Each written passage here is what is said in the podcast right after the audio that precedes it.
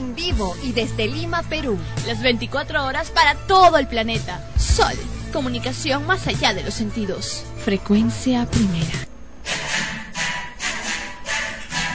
Extremos, episodio 110. Llega a ustedes por cortesía de cotear.pe. En el Perú, comprar o vender por internet. Es cotear. Este programa se retransmite en podcast en frecuenciaprimera.org slash extremos podcast. La comunidad nudista de Lima no podía salir a comprar, pero gracias a cotear.pe todo cambió. En la comunidad lo peor era el invierno, porque los hombres se sentían un poco disminuidos. Pero con Cotear conseguimos estas tazas térmicas para mantenerlos calentitos. Gracias Cotear por levantarles la autoestima. En el Perú, comprar y vender por internet es Cotear.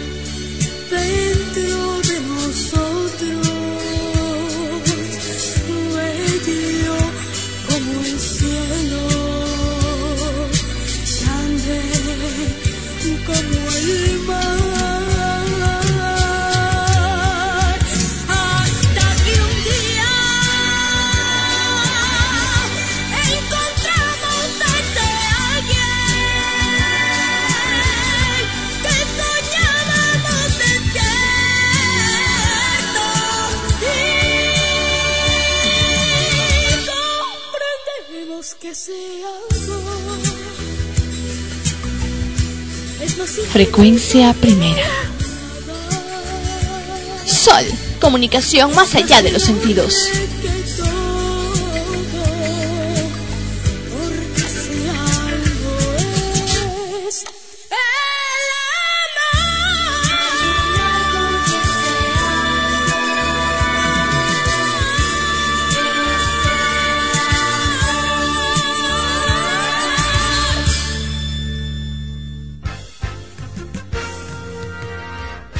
Hola, ¿qué tal? Bienvenidos. Esto es Extremos y mi nombre es Sandro Parodi Serna. Soy director, creador de Sol Frecuencia Primera RTVN y conductor de este programa ya en su episodio 110.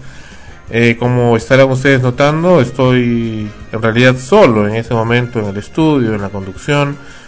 Ana Rosa, mi compañera de, de acá de Frecuencia Primera, no está en el programa de hoy y bueno, va a estar aparentemente con unas vacaciones. Pero en fin, continuamos adelante. Esmeralda Chaupis también se ha excusado, todo el mundo se ha excusado. como eh, por sus respectivos inconvenientes personales, pero vamos adelante con este programa. Las disculpas a, a nuestro público porque la semana pasada no pudimos estar con el programa extremos como es acostumbrado y es algo atípico en realidad porque normalmente siempre cumplimos con ustedes con este servicio eh, de noticias y también de expresión y de amor porque en realidad eh, Frecuencia Primera es un medio que ha sido creado y es y existe por el amor. Ese es uno del ese es el factor principal y el motor que tiene esta emisora. Cosas que a veces eh, no son comprendidas ¿no? en, medios que en, realidad son, son más comerciales que emotivos, pero bueno, nosotros todavía estamos con esa costumbre del corazoncito.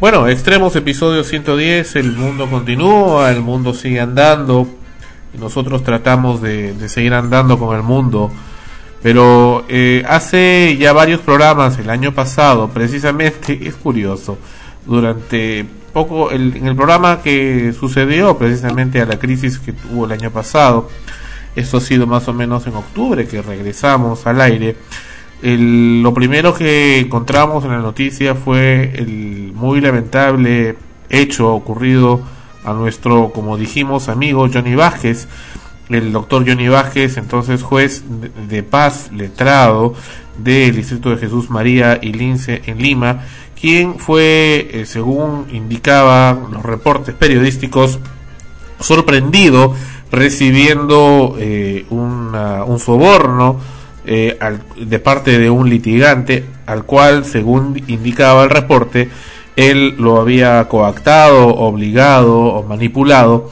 para que le dé este dinero mil soles. La locución que se hacía en ese caso era bastante sarcástica.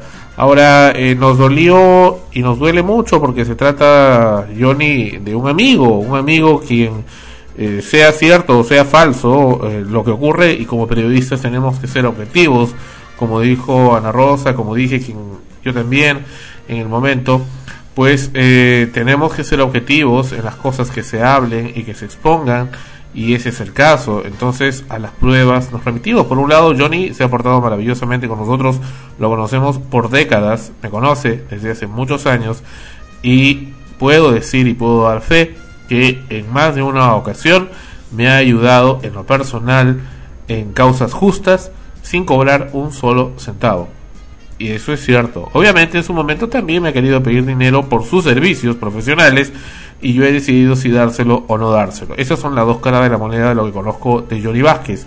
Una persona con defectos y con virtudes como cualquier otra. Desordenado, sí puedo decir que es desordenado Johnny Vázquez desde el punto de vista que lo veo. Este, pero eh, dudo mucho, me, me causa extrañeza que pueda, por más necesidad que tenga, haber querido cometer un acto de, o sea, tendenciar un acto de soborno. Pero bueno, Johnny Vázquez se desapareció del mapa, no sabíamos nada de él. Pero Johnny Vázquez hoy en ese programa, episodio 110, ha reaparecido y está con nosotros en la línea eh, telefónica. Johnny, bienvenido al programa. buenas noches, Sandro. Hola, ¿cómo estás? Me gusto de escuchar tu voz porque no sabíamos en realidad nada de ti desde hace desde que bueno que ocurrieron esos esos hechos que los, los tocamos ya acá en el programa cuéntanos qué es lo que ha pasado cuál es tu versión y qué es lo que dices de todo lo que te lo que he estado comentando Sandro mira he sido objeto el primero de octubre del año pasado de una acción eh, policíaca de un organismo nazi que ya fue objeto de reestructuración. Perdón, eh, ¿un organismo nazi has dicho? Un organismo nazi que está en, sistema judicial peruano. Mira, el 1 de octubre del año pasado he sido calumniado públicamente y eso me van a tener que resarcir el Estado peruano en su oportunidad. Ah. Una falsa información completamente falsa y yo tengo la documentación que lo prueba en donde me levanta un acta policial diciéndome que me intervienen, que es el el neologismo para decir me detienen, ¿no? Claro. Intervienen en instantes en que estoy recibiendo y contando con mis manos tres mil soles en el centro de Lima. Esa información es absolutamente falsa. Tengo el documento, ya el señor policía de apellido Tataje ha declarado ante vocales y ante fiscales y ante mis abogados y ante mí que eso, él cometió un error de apreciación de parte suya por cuanto él no vio que se me entregara dinero. Mm. O sea, para comenzar, la noticia es falsa. En segundo lugar, soy una prueba y en mi caso, este, yo estoy pidiendo que me apoyen amigos del, del doctor, del, del juez Baltasar Garzón español. Estoy tratando de conectarme con ellos y con ONG de Derechos Humanos afuera y acá, con la Coordinadora de Derechos Humanos. Lo, lo malo es que fui secuestrado durante seis días. Me intervinieron. Es imposible que alguien contara dinero parado en una frente a 100 personas que vieron Mm. en el centro de Lima sin haber mesa y sin haber nada. Mm. El denunciante, el señor Ananías Sotelo, eh, ¿cómo me gustaría que tu radio lo ubique? El señor Ananías Sotelo fue forzado, fue a quejarse a OCMA por un retraso en, en un expediente en mi juzgado, expediente que había estado archivado hacía cuatro meses atrás. Hacía cuatro Fue a meses. quejarse por el retraso en el expediente y ahí en OCMA buscaron por los nombres y encontraron que una secretaría mía había sido intervenida hacía 15 años por corrupción, entonces le dijeron estas palabras. El quejoso Ananías Sotelo me ha librado de toda responsabilidad penal. El policía, señor Tataje, me ha librado de responsabilidad penal diciendo que él cometió un error de apreciación de parte suya. Y es por esa acta policial del señor y por esa denuncia del señor eh, Ananías Sotelo que dio en comisaría sin presencia del Ministerio Público y sin su abogado, manipulado por, un- por otro policía, es que me intervinieron y mi situación actual no es de juez ni destituido ni suspendido, sino en la condición de abstenido. Estoy sin percibir remuneraciones. Johnny, sí, Eh, sí. me violaron completamente mis derechos humanos. Correcto. Y, Johnny, como entenderás, nosotros tenemos que separar un poco en ese momento al aire en el programa la amistad de los hechos. ¿no? Ahora, eh, los hechos y los documentos que están a la vista pública en el website de la OCMA indican de que tienen ellos una grabación en video donde te ven a ti recibiendo y contando ese dinero en efectivo. eso. Dice el acta. ¿No es cierto eso? No, no. Yo, eh, OCMA me abre el proceso administrativo Ah. y yo pedí que me alcancen las pruebas y hemos este, visualizado la grabación y la grabación es de seguimiento. Lo- los, lo- los videos en absoluto hay ninguna entrega de dinero a mí. Yo tengo la, la acta policial de revisión e incautación a mi persona que me da negativo a dinero, negativo a drogas, negativo a, a, a algo ilícito. Correcto. ¿Qué hacías reuniéndote? Correcto, Johnny. Pero ¿qué hacías reuniéndote en el local del Centro Comercial Centro Lima con ese litigante? Ya, lo concreto es lo siguiente. Yo estuve en el Palacio de Justicia porque iba a sacar una documentación presentando con un libro mío, iba a Mm. presentarlo en OCMA con una queja porque yo me sentía, eh, me sentía presionado. Yo he dictado varias sentencias Ujú. para dar eh, jubilación a viejitos de la caja del pescador. Correcto. Y es largo explicar, pues solamente el primer juzgado Jesús María y el juzgado de Chimbote hemos estado haciendo justicia para con los jubilados de la caja del pescador. Correcto. Esto ha afectado a gente del Estado, de determinadas entidades del gobierno. Ujú. Entonces me sentía, yo se lo comuniqué a las 10 de la mañana a una doctora eh, vocal Loaiza de OCMA, se lo dije telefónicamente. Ujú. Me dijo ponga su queja y estaba en el centro de Lima, en el centro de Lima recibí una llamada a la cual contesté y eso está grabado. ¿Sí? ¿Quién? Ananías. ¿Quién es Ananías? Doctor, ¿va a venir al juzgado? Yo pensé que era alguien de mi juzgado. No, no, estoy en el Poder Judicial, avise que estoy llegando en una hora. Estoy saliendo del Poder Judicial. Entonces OCMA hizo que hagan esa llamada y OCMA hizo que esa persona me alcance estando saliendo del Poder Judicial. Y esa persona ha confesado haber sido ella por indicaciones de un tal, de un funcionario de OCMA de- de- llamado Guamán. Fernando Guamán, que le dijo que en el juzgado había chilla por un secretario por un hecho de hace 15 años y que, y que embarre a todos. Eso lo ha dicho en sala, en presencia de vocales. ¿Quién ha dicho eso? Ananías Sotelo. el señor Daniel Sotelo se ha dicho eso. ¿Cómo le dijeron que para poderle ayudar que ya había perdido, tenía que embarrar y, y le ofrecieron ayuda e incluso dinero? Mm. Te vamos a dar dinero. Incluso él entendió, y él ha dicho eso, que le iban a dar a él, pero era el dinero para él lo ponga en mis enseres. Lo hicieron que me alcance frente al Palacio de Justicia y él puso en mis enseres ese dinero, pero no estaba bajo mi dominio. Por eso la policía cuando me revisa a mí no me encuentra el dinero. Luego cuando llegue el fiscal hago la revisión y yo soy el que encuentra un bulto que habían puesto en el saco que yo me había sacado al desplazarme. en donde el señor había puesto. En ese momento yo no sabía quién lo había puesto. Entonces yo denuncio en la comisaría que es la policía al intervenirme o alguien que lo ha puesto. Me vengo a enterar un mes después quién lo había puesto y por indicación de quién. Están los nombres, tengo la documentación, estoy alcanzando eh, las copias, copias oficiales, ¿ah? que obran en expediente judicial en el cual están comprometidos eh, un funcionario de OCMA del año pasado y ha habido una reforma en OCMA casualmente por estos abusos y eh, yo creo que ya, ya, está aclarado todo y, es absolutamente falso eso. Correcto, pero igual tú sabes que igual tenemos que los periodistas que preguntar y, aclarar las cosas porque creo que el que cae otorga y eso lo sabes bien y en realidad ha sido bastantes meses de silencio de parte tuya. Eh, tus motivos tendrás. ¿Por qué he estado en silencio? He estado en silencio porque me han intervenido, Sandro, me han detenido. Pero fueron seis días. Mi familia no me ubicó, prácticamente he estado secuestrado. Me intervinieron en el Palacio de Justicia.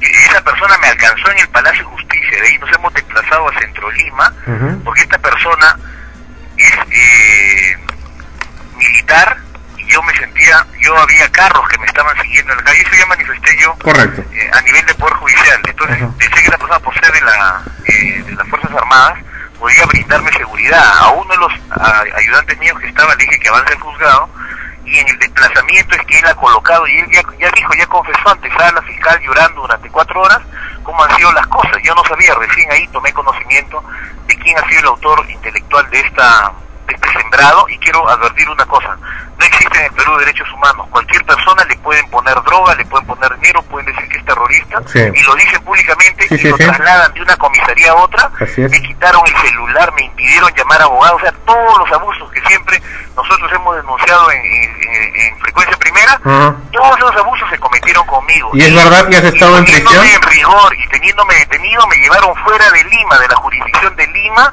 violando la constitución y me han tenido y me tiene todavía en la zona de Guaral. ¿Qué haces ahí? Están trasladando a Lima la alcaldía de, del penal del Lurigancho, en donde yo sí voy a poder acceder ya recién a mis abogados. Mira, Sandro, esto fue en octubre del año pasado. Perdón, ¿estuviste en prisión entonces? Sí, así es, detenido, en rigor. Claro, en una sala especial, ¿no? Para magistrados y policías de alto nivel y un viceministro ya. ¿Y tú actualmente sigues en prisión? Recién me están llevando a Lima, donde voy a, voy a, voy a tener recién acceso a, poderme defender claramente. Por acción de la Defensoría del Pueblo logré anular el proceso administrativo eh, en OGMA y se volvió todo a foja cero y estoy pidiendo la nulidad. Eh, estoy pidiendo la nulidad de las pruebas por haber sido, o sea, ¿qué es lo que lo que me retiene actualmente detenido en rigor y en la situación de juez abstenido? ¿Qué es lo que me retiene? Me retiene una acusación en comisaría sin presencia del Ministerio Público, lo cual hay eh, sentencia de la Corte Suprema que dicen que no tiene valor. Más valor tiene la declaración que esta persona ya ha dado con su abogado ante presencia de fiscales y vocales. Sería bueno hablar con el señor Ananías Sotelo, ¿no? Sí, así es, y que lo entrevistes. Mm. Y, igualmente tengo las declaraciones que ha dado el mismo policía, en la cual dice que ha cometido un error de apreciación, a ellos le habían indicado que, y en realidad eso es falso, no es que le habían indicado, el operativo lo hicieron ellos, lo indujeron al señor le dijeron, ese secretario tiene chilla, ponle el dinero como sea. Tengo ahí todo para que lo lea y me gustaría, Sandro, que de verdad, de verdad, esta documentación que te va a llegar en aproximadamente dos horas a Perú, Perú, Perú, arroba hotmail, la, la revises. No, no, envíalo, ese no es nuestro correo, nunca te acostumbras, es fp arroba frecuencia primera punto org, es el correo de siempre, de acá, ah, la emisora, pero en fin. Eh, Johnny, también pesan otras acusaciones, dicen ahí, y estaba leyendo el informe de OGMA, que eh, tú y tu secretario y tu personal hacían reuniones y metían mujeres y que tenías material pornográfico en tu escritorio. No, no, no, te explico. Eh, primero, con respecto del material pornográfico, esas son pruebas de delito. yo he visto como juez de tal letrado procesos civiles, penales y laborales. Y yo he sido juez, perdón, yo he sido abogado anteriormente. Recién asumí en abril del año pasado.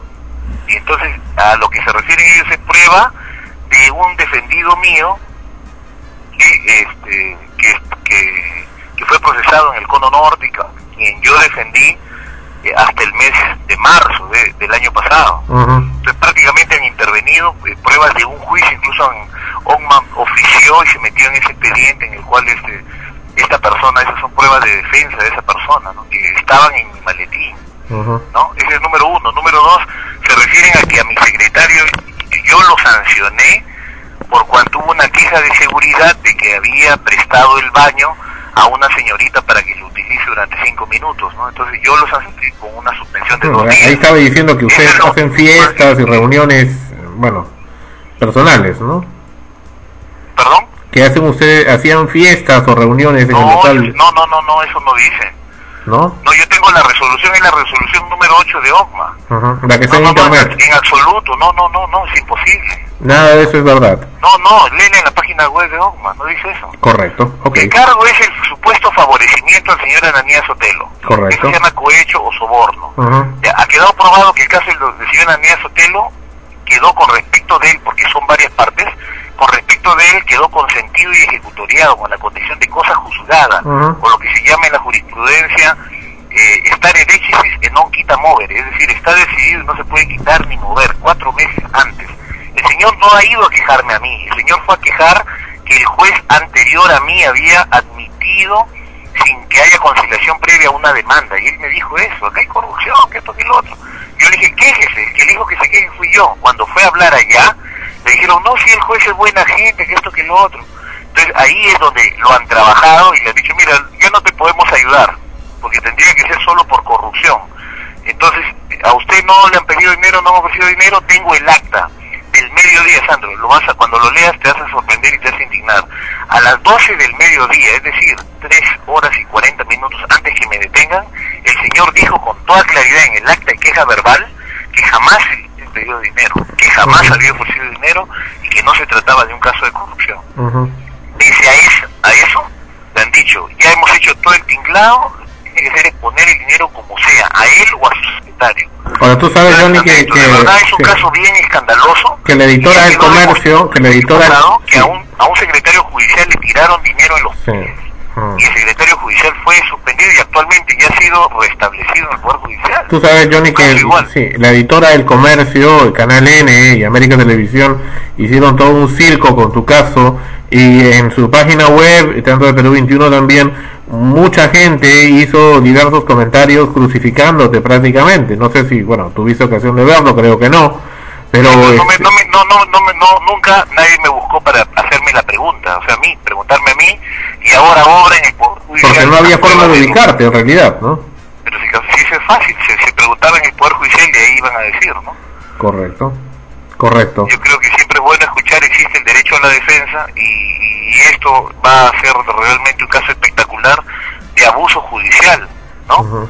A mi familia recién seis días después que me, prácticamente me aislaron y me pasaron de una comisaría a otra comisaría, a una carceleta y luego en una audiencia en donde no me pusieron ni abogado de oficio, uh. simplemente me tomaron mis generales de ley y ordenaron mandato de detención. Pero tú sigues vigente como abogado, estoy viendo acá en el colegio no, de abogados. Yo estoy vigente como abogado, si yo mismo estoy haciendo mi defensa, si no he tenido abogado. ¿Quién va a ir a 80 kilómetros al norte del Perú? Mi madre está con artritis y estuvo muy mal mm. por las noticias, porque te presentan como si fueras un, vulgar delincuente y no es así. Ahora me van a tener que pedir disculpas y yo voy, uh, voy a pedir una indemnización por el daño moral causado. Te presentan como el líder de la, de la corrupción en el Perú. ¿No? Así, ah, te bueno, están, así te están... falso y yo lo que quisiera es que me den la oportunidad para aclarar las cosas. Bueno, ya lo has estado haciendo ahora en el programa, esperamos que también las autoridades lo escuchen, el público lo escuche y... Sí, ya OCMA ha anulado todo el proceso administrativo, he pedido que saquen, que bajen de internet lo que han puesto, uh -huh. ellos han dicho de que van, van, van a... Van a, a porque de hecho si están investigando por qué ponen, ¿ves? y se presta a interpretaciones este, que no son estas, ¿no? No, no, han manchado tu imagen, pues. A eso sí, y eso se va a tener que... Y te hago una pregunta personal, Johnny, ¿Sí? porque tú cuántos años estás de abogado y te conozco pues de los años 80, carambas, de la época de las brigadas cívicas, y hoy es un Así programa es. especial, en realidad tú sabes que estamos con problemas acá en Sol Frecuencia Primera y, y tengo una pregunta que te digo, yo mismo me la he hecho también y te la hago a ti. Es, es, es, ¿Sabes qué? Es, eh, el destino a veces es irónico, ¿no? Cada quien en su mundo, en su universo, con sus problemas, tú con los tuyos, yo con los míos, el público capaz con los suyos, y te pregunto, siendo, te, habiéndote pasado todo esto que te ha ocurrido y con todo lo que tú has luchado por tantos años, porque te conozco, como te digo, de los años 80, de las brigadas, en fin, ¿por qué seguir? ¿Por qué no desistir? por, hasta porque con, con, eh, acá con el equipo nos poníamos a pensar, Johnny, capaz Johnny ya pues tiró toda la toalla y se fue, no sé, a la selva, a olvidarse de todo el mundo y a vivir tranquilo.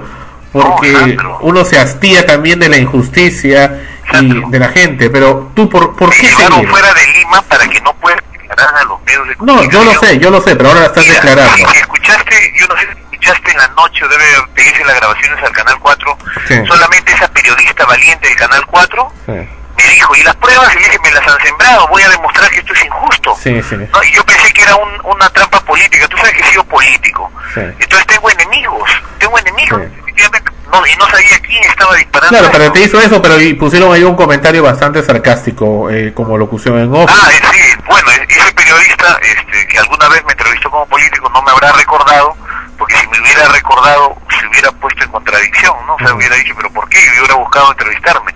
Hizo un comentario sarcástico porque incluso dije, de todas maneras voy a lanzar mi candidatura a Lima, ¿no? Sí. Y, pero te, te vuelvo a hacer la pregunta, Johnny, ¿por qué seguir? ¿Por qué seguir?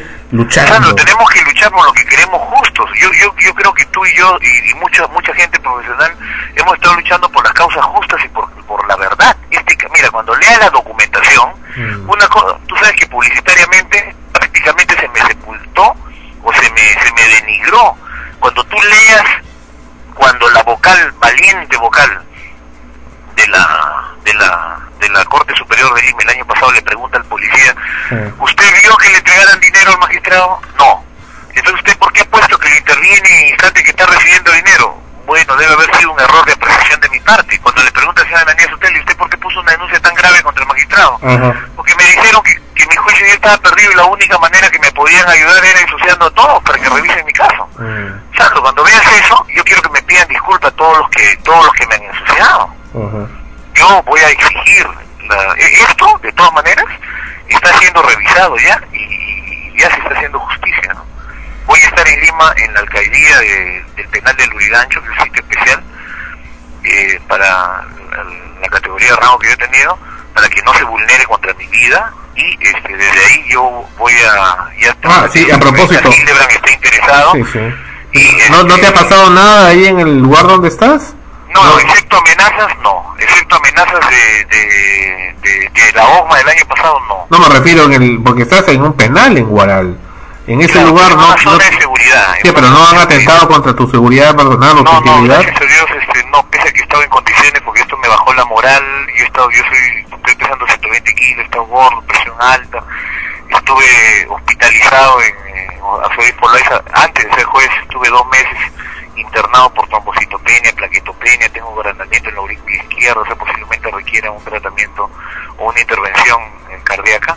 De todas maneras, por la fe, por tener la Biblia a mi lado, por saber yo la verdad, y porque Sandro ni siquiera han ubicado el taxista donde supuestamente me dio el dinero, ni siquiera han ubicado el taxi ni el nombre del taxista ni siquiera han hecho un careo. Yo le pedí en ese momento que me tuvieron al fiscal, le dije haga un careo, pregúntenle al señor si yo le he pedido dinero, si él me lo ha dado.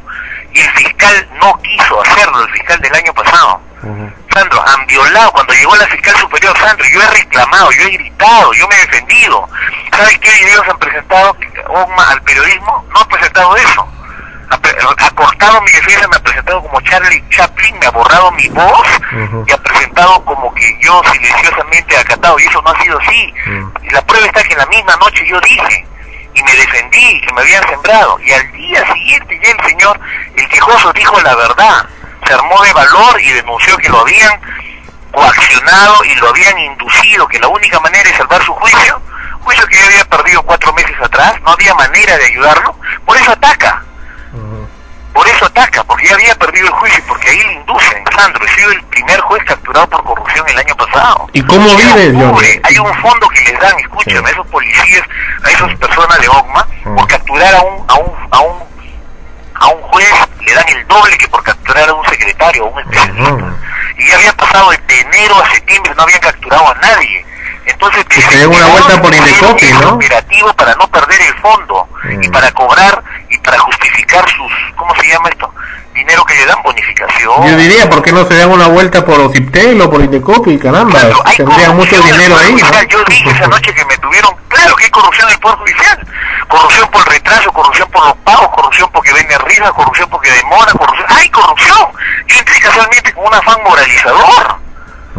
Entonces, eh, a mí me sorprende cómo los corruptos, cuando han visto que, y se han visto presionados para que me lleven y han estado negando, han estado negando mi libertad yo debía estar libre desde antes de la Navidad del año pasado. Esto lo voy a denunciar, es un tremendo abuso de autoridad.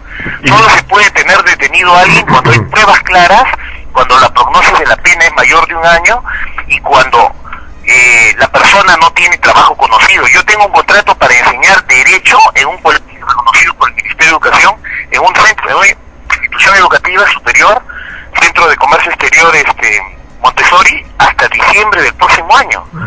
¿Por qué me voy a dar a la fuga si soy inocente, si me estoy defendiendo? No quieren que me defienda, no quieren que dé declaraciones de preso. Cuando salí de la comisaría querían que me iba Sandro, si yo hubiera sido culpable me hubiera tapado la cara, Sandro. No hubiera dicho nada, di la cara, dije mi nombre, di que estoy a favor de la lucha contra la corrupción, pero que aquí habían cometido un uso y un equívoco. Yo pensé que alguien de mi juzgado había pedido la plata no han investigado nada, simplemente armaron, el, el policía hizo el atestado y violando, y vino el fiscal y le creyó al policía y ahora el policía dice que cometió un error de apreciación, Sandro. Johnny, y dime, ¿y de qué vives actualmente? Mi madre, gracias a Dios. Mi madre. mi madre y, algunos amigos que se dieron el trabajo de buscarme. Doloroso. Y irme a visitar. Bueno, Johnny, ¿cómo te puedo ubicar la gente? ¿Por correo electrónico, supongo? O no sé, ¿cómo? Bueno, este, en la, en la alcaldía de, de, San Juan del Urigancho estoy viendo mi traslado de inmediato al penal de San Juan del Urigancho. En, uno o dos días debo estar allá. Bueno, perfecto. Y mientras tanto, bueno, este, de manera clandestina, llamémosle así, mm. este, Por, eh, yo puedo dar un número de celular si desean comunicarse. Pero creo que no es legal, ¿no? No creo que sería apropiado. Bueno, el derecho a las comunicaciones es un derecho constitucional. Pero no es legal. Si me ponen a mí en un lugar en donde no tengo teléfono público para hacer llamadas, eh, es un derecho constitucional comunicarse, ¿no?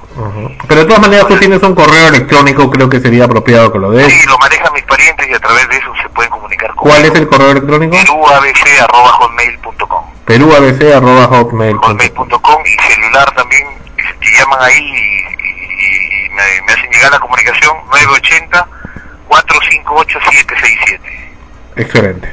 Johnny Vázquez, muchas gracias por estar con nosotros a la distancia. Me gustaría que investigues esto a fondo para que veas el tremendo abuso que se ha cometido. Excelente. Muchas gracias, Johnny. Ya Sandro, muchas gracias. Hasta pronto. Chao. Bueno, fue Johnny Vázquez con su con su descargo en realidad frente a lo que ocurrió. Hay cosas que están sueltas que no caben mucho, no no conectan mucho con lo que está diciendo, algunas sí, pero tenemos que ser objetivos el señor Ananías Otelo debería responder y debería estar aquí en extremos para dar su versión, para dar su verdad. Creo que ahí está la pieza clave del asunto. Ay, ay, ay. Esto es Extremos, episodio, episodio, episodio 110. Gracias por escucharnos, gracias por apreciar nuestro trabajo. Volvemos, volvemos en breve. Regresamos.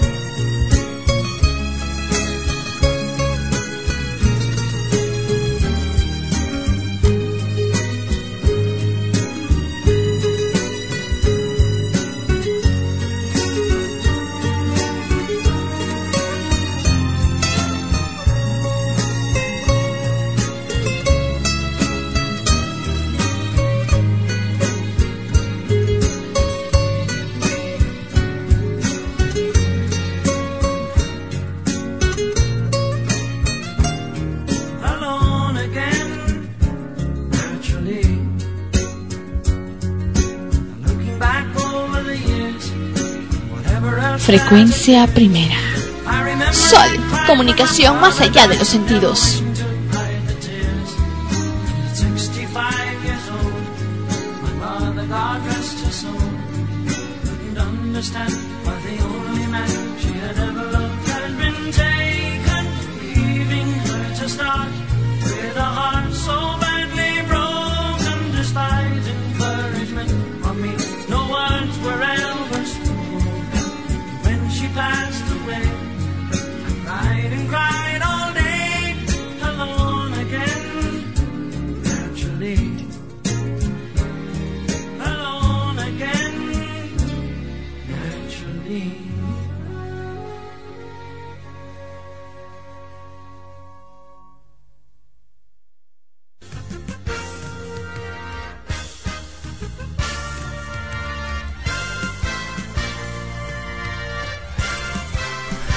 Estamos de vuelta en el programa Extremos, episodio 110. Era Gilbert O'Sullivan.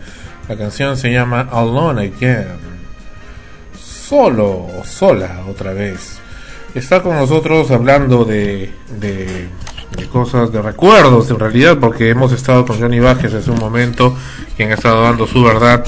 Pero bueno, nos vamos a remontar en el tiempo en los años 90 de esta emisora de Sol Frecuencia Primera llegó Alejandro Seminario, quien fue jefe de prensa de la emisora durante varios años, años 90 efectivamente, hasta mediados de los 90 y con él pasábamos también cosas inolvidables y esa era una nota que estaba pendiente de hace mucho bueno, por cosas del destino se fue retrasando o postergando, pero finalmente aquí tenemos al famoso Alejandro Seminario, quien se ha permitido atendernos vía teléfono. Hola Alejandro, bienvenido a Extremos, episodio 110. Buenas noches, muchas gracias por este contacto. Hace tiempo, como tú dices, ha estado pendiente.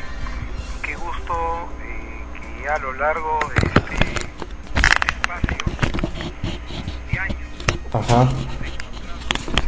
sea a través de, de, de telefónico y, y los amigos que nos puedan puedan escuchar ¿no? en, extremos. ¿no? Este, recuerdo que en los años 90 nosotros soñábamos con, con, un espacio de esta a través donde hay mucho feedback, donde la gente se comunique eh, de alguna manera que interactúe. ¿no? Ajá. Y, y, creo que, que, a lo largo del tiempo y la distancia de los años se está logrando. Qué gusto realmente. Acuérdate que mira en los noventas soñábamos mucho. En realidad cuando tú llegaste ya se había armado este equipo maravilloso e inolvidable que, trajo Gisela Vargas acá a la emisora. Pero en aquella ocasión recuerdo que tú llegaste un poco después, cuando ya estaba más o menos armado, precisamente para el tema de prensa. Pero eh, soñábamos con la posibilidad de tener más que un programa, una emisora y frecuencia desde que comenzó a salir al aire salió con esa identidad. Y bueno, ahora transmitimos 24 horas con, la, nuestra propia señal Pero, ¿cómo ha cambiado la tecnología a lo largo de los años de poder eh, ahora tener mucho más facilidad para expresarnos? Antes era mucho más difícil no solamente expresarse, sino también poder eh, recibir la información. Exactamente, lo que buscábamos nosotros era tener una identidad de medio, ¿no? Y la identidad de medio la llevamos FM, pero siempre si queríamos innovar, ¿no? Y, y, en ese aspecto Frecuencia Primera ha sido innovador y pionero, ¿no?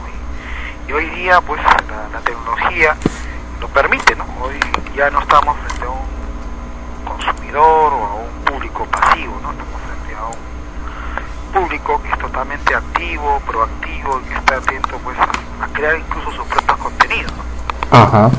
Eso, ¿no? A crear sus propios contenidos con YouTube, por ejemplo, lo que es facilidad hay para subir las cosas, cosas que antes eran a veces impensables en realidad.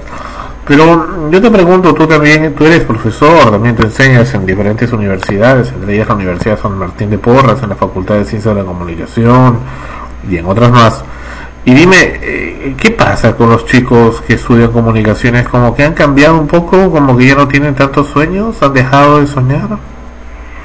Lo que pasa, Sandro, es que eh, muchos eh, ya nacen pues este, dentro de este, ambiente y, y todo lo tienen muy fácil, ¿no? Nosotros quizás hemos sido eh, o somos, ¿no? Migrantes digitales, ¿no? Ellos, eh, muchos de ellos ya son nativos Ah, y como nativos de alguna manera tienden a ver las cosas demasiado cerradas, sencillas, obvias, ¿no?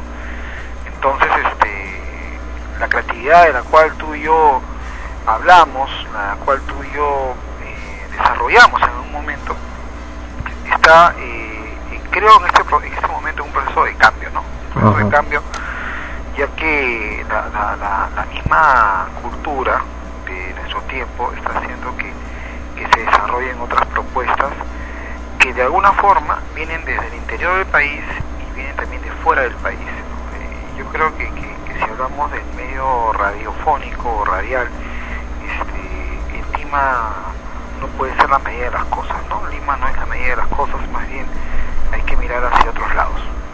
correcto. Dime, ¿qué te acuerdas de la época que hacíamos radio? Bueno, yo me acuerdo mucho de algo que, que es importante, ¿no? En nuestras entrevistas con, con, con, este personajes públicos, ¿no? En tanto a nivel de espectáculo, la política, este, en la recordada y añorada del Sol, ¿no? Este. Radio Inca, Radio Unión, Ajá. recordarse los episodios y sobre todo donde empezamos eh, a conocernos ¿no? de este equipo del cual tú hablas, este, de Gisela, de Juan Carlos ¿no? este, fue básicamente en Radio La Crónica, ¿no? una radio que, que hoy en día eh, el Estado la tiene ahí pues este, un poco dormida. Ajá. Y estuvo dormida, sigue dormida en realidad. Pero me acuerdo cómo luchábamos pues, para, para poder sacar a las cosas al aire. Y mientras nosotros hacíamos todo ese esfuerzo, venía pues la gente esta del Estado, toda relajada, sin mayor interés en hacer las cosas y con el único objetivo pues de, de ponerte la zancadilla, ¿no? O sea, a veces no entiendo qué injusta es la vida, ¿no? Sí, pero creo que este, el destino deparaba de que frecuencia tuviese pues sonido, ¿no? Y, esa señal que, siempre se buscó, ¿no? Una señal de la nueva era, o sea, es, es un eh, eh, frecuencia primera ha sido pionera en, eso, ¿no? Y como te decía, en un momento se va a registrado en la historia de la radiodifusión, ¿no? O sea, cómo se comenzó a desarrollar propuestas y contenidos para un medio eh, totalmente digital, totalmente interactivo, cuando todavía estábamos en las postrimerías del siglo XX. Me acuerdo de aquellas veces, no sé si tú recuerdas, que íbamos a donde el ya desaparecido señor Emilio García Lara de Radio del Sol, Por supuesto. a, a pedirle, a rogarle por el espacio, en fin, y logramos salir ahí, inclusive a finales de 1991, pero caramba, ¿cuántos años han pasado? ¿no? Y cuántas personas que, que hoy en día hemos conocido y que están en diferentes medios, organizaciones, vinculadas pues a, al medio, a los medios ¿no? y a la comunicación, lo, lo cual significa que estas diferentes generaciones este, que pasaron por frecuencia primera son, son generaciones pues, de, de personas con, mucha vocación y están haciendo algo, algo realmente Dime, ¿cuál es el recuerdo más bonito que tienes de, de acá de, de frecuencia, de Sol Frecuencia Primera? Que en, realidad, en realidad, la, Ninguno. No, no. En realidad el tema de la, de, la exigencia y por mejorar la calidad, mm. la calidad de los contenidos. Eso es algo que, que nos tomábamos muchas horas antes de salir al aire y después salir al aire. O sea, no, no, el programa no quedaba en sacarlo y punto. Claro. Y eso ha servido no solamente para, para, para, en tu caso, desarrollar lo que hoy en día es este radio frecuencia primera en internet, ¿no? sino que además ha servido, en mi caso particular, para, para forjar también a otras a otras generaciones desde, el aspecto académico, ¿no? O sea, esa exigencia y ese querer siempre estar a la vanguardia, creo que, que, es muy, muy importante, ¿no? Me acuerdo que tú tenías, este, escuchabas, por ejemplo, los plays de, de, de, programas de radio que venían de Europa, que venían de Estados Unidos, cassettes, ¿no? Y nos parecía, pues, uff, lo máximo ver cómo en otros países la radiodifusión estaba avanzada, mientras que aquí estaba, pues, eh, en lo mismo, sin falta de creatividad, sin falta de, o mejor dicho, con falta de creatividad y, con, con, limitaciones, ¿no? sea económicas o políticas, pero igual había limitaciones, entonces nosotros nos inspirábamos mucho en lo que podíamos extraer de otras partes del mundo pero hoy en día pues este eso está a un clic. A un clic de distancia y no solamente eso sino la, la gente también no los contactos y los podemos ubicar con mucha mayor facilidad pero lo que yo te digo que yo no me olvido este y no sé si en realidad ese será el último programa de extremos y, y curiosamente que estamos hablando ahora lo que yo no, no me olvidaré nunca como en el año 1976 yo siete años nada más hacia este medio. En realidad este medio no ha sido hecho, a pesar que obviamente el dinero es necesario y es parte también del, de la operatividad del, mismo, como, como uno hace un medio por el amor y persiguiendo el amor. E, e, eso me parece fantástico, ¿no? único y estúpido a veces, pero, pero bonito porque te trae satisfacciones bastante grandes. ¿no? supuesto, la, la, presencia de personas que hemos conocido, que hemos eh, relaciones desde muy jóvenes. Nosotros cuando hacíamos radio teníamos, este, no pisábamos los, 20, 20 y tantos años. No, yo te digo de antes, de los 7 años, ¿no? O sea... Ah, pero tú has estado haciendo esto desde que eras un niño, ¿no? Claro. Entonces, este, y, por eso mucho más valor, ¿no? La gente de radio te conoce, nunca has estado pues, en Miraflores, en Radio Mar, este, y,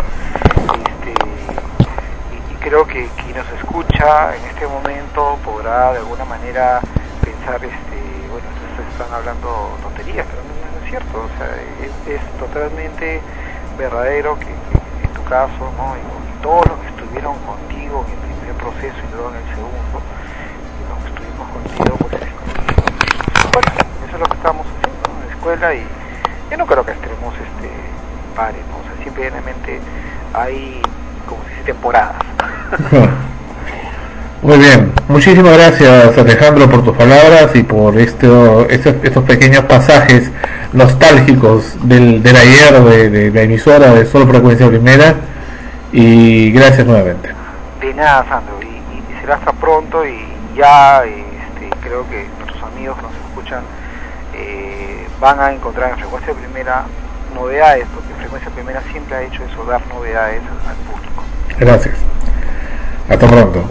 Muy bien, Alejandro Seminario estuvo con nosotros en la emisora, en Sol Frecuencia Primera. Ese es el episodio número 109. Hoy vamos a poner un poquito más de música en el programa. Le estoy hablando como Armand Cerna, ya que hacía sus monólogos. ¿Qué será de Arman Serna? Creo que ya, bueno, sí, ya no existe el Art Music Network, como bien hemos reportado antes, ahora está en Blogspot nada más. Y no paga nada de hosting, no paga nada de nada, vive de su propio trabajo. Volvemos, eso es Extremos, viene Diego González y esta canción se llama Responde. Esto es Extremos, en Sol, frecuencia primera. Episodio 110 de Extremos, mi nombre es Sandro Parodi.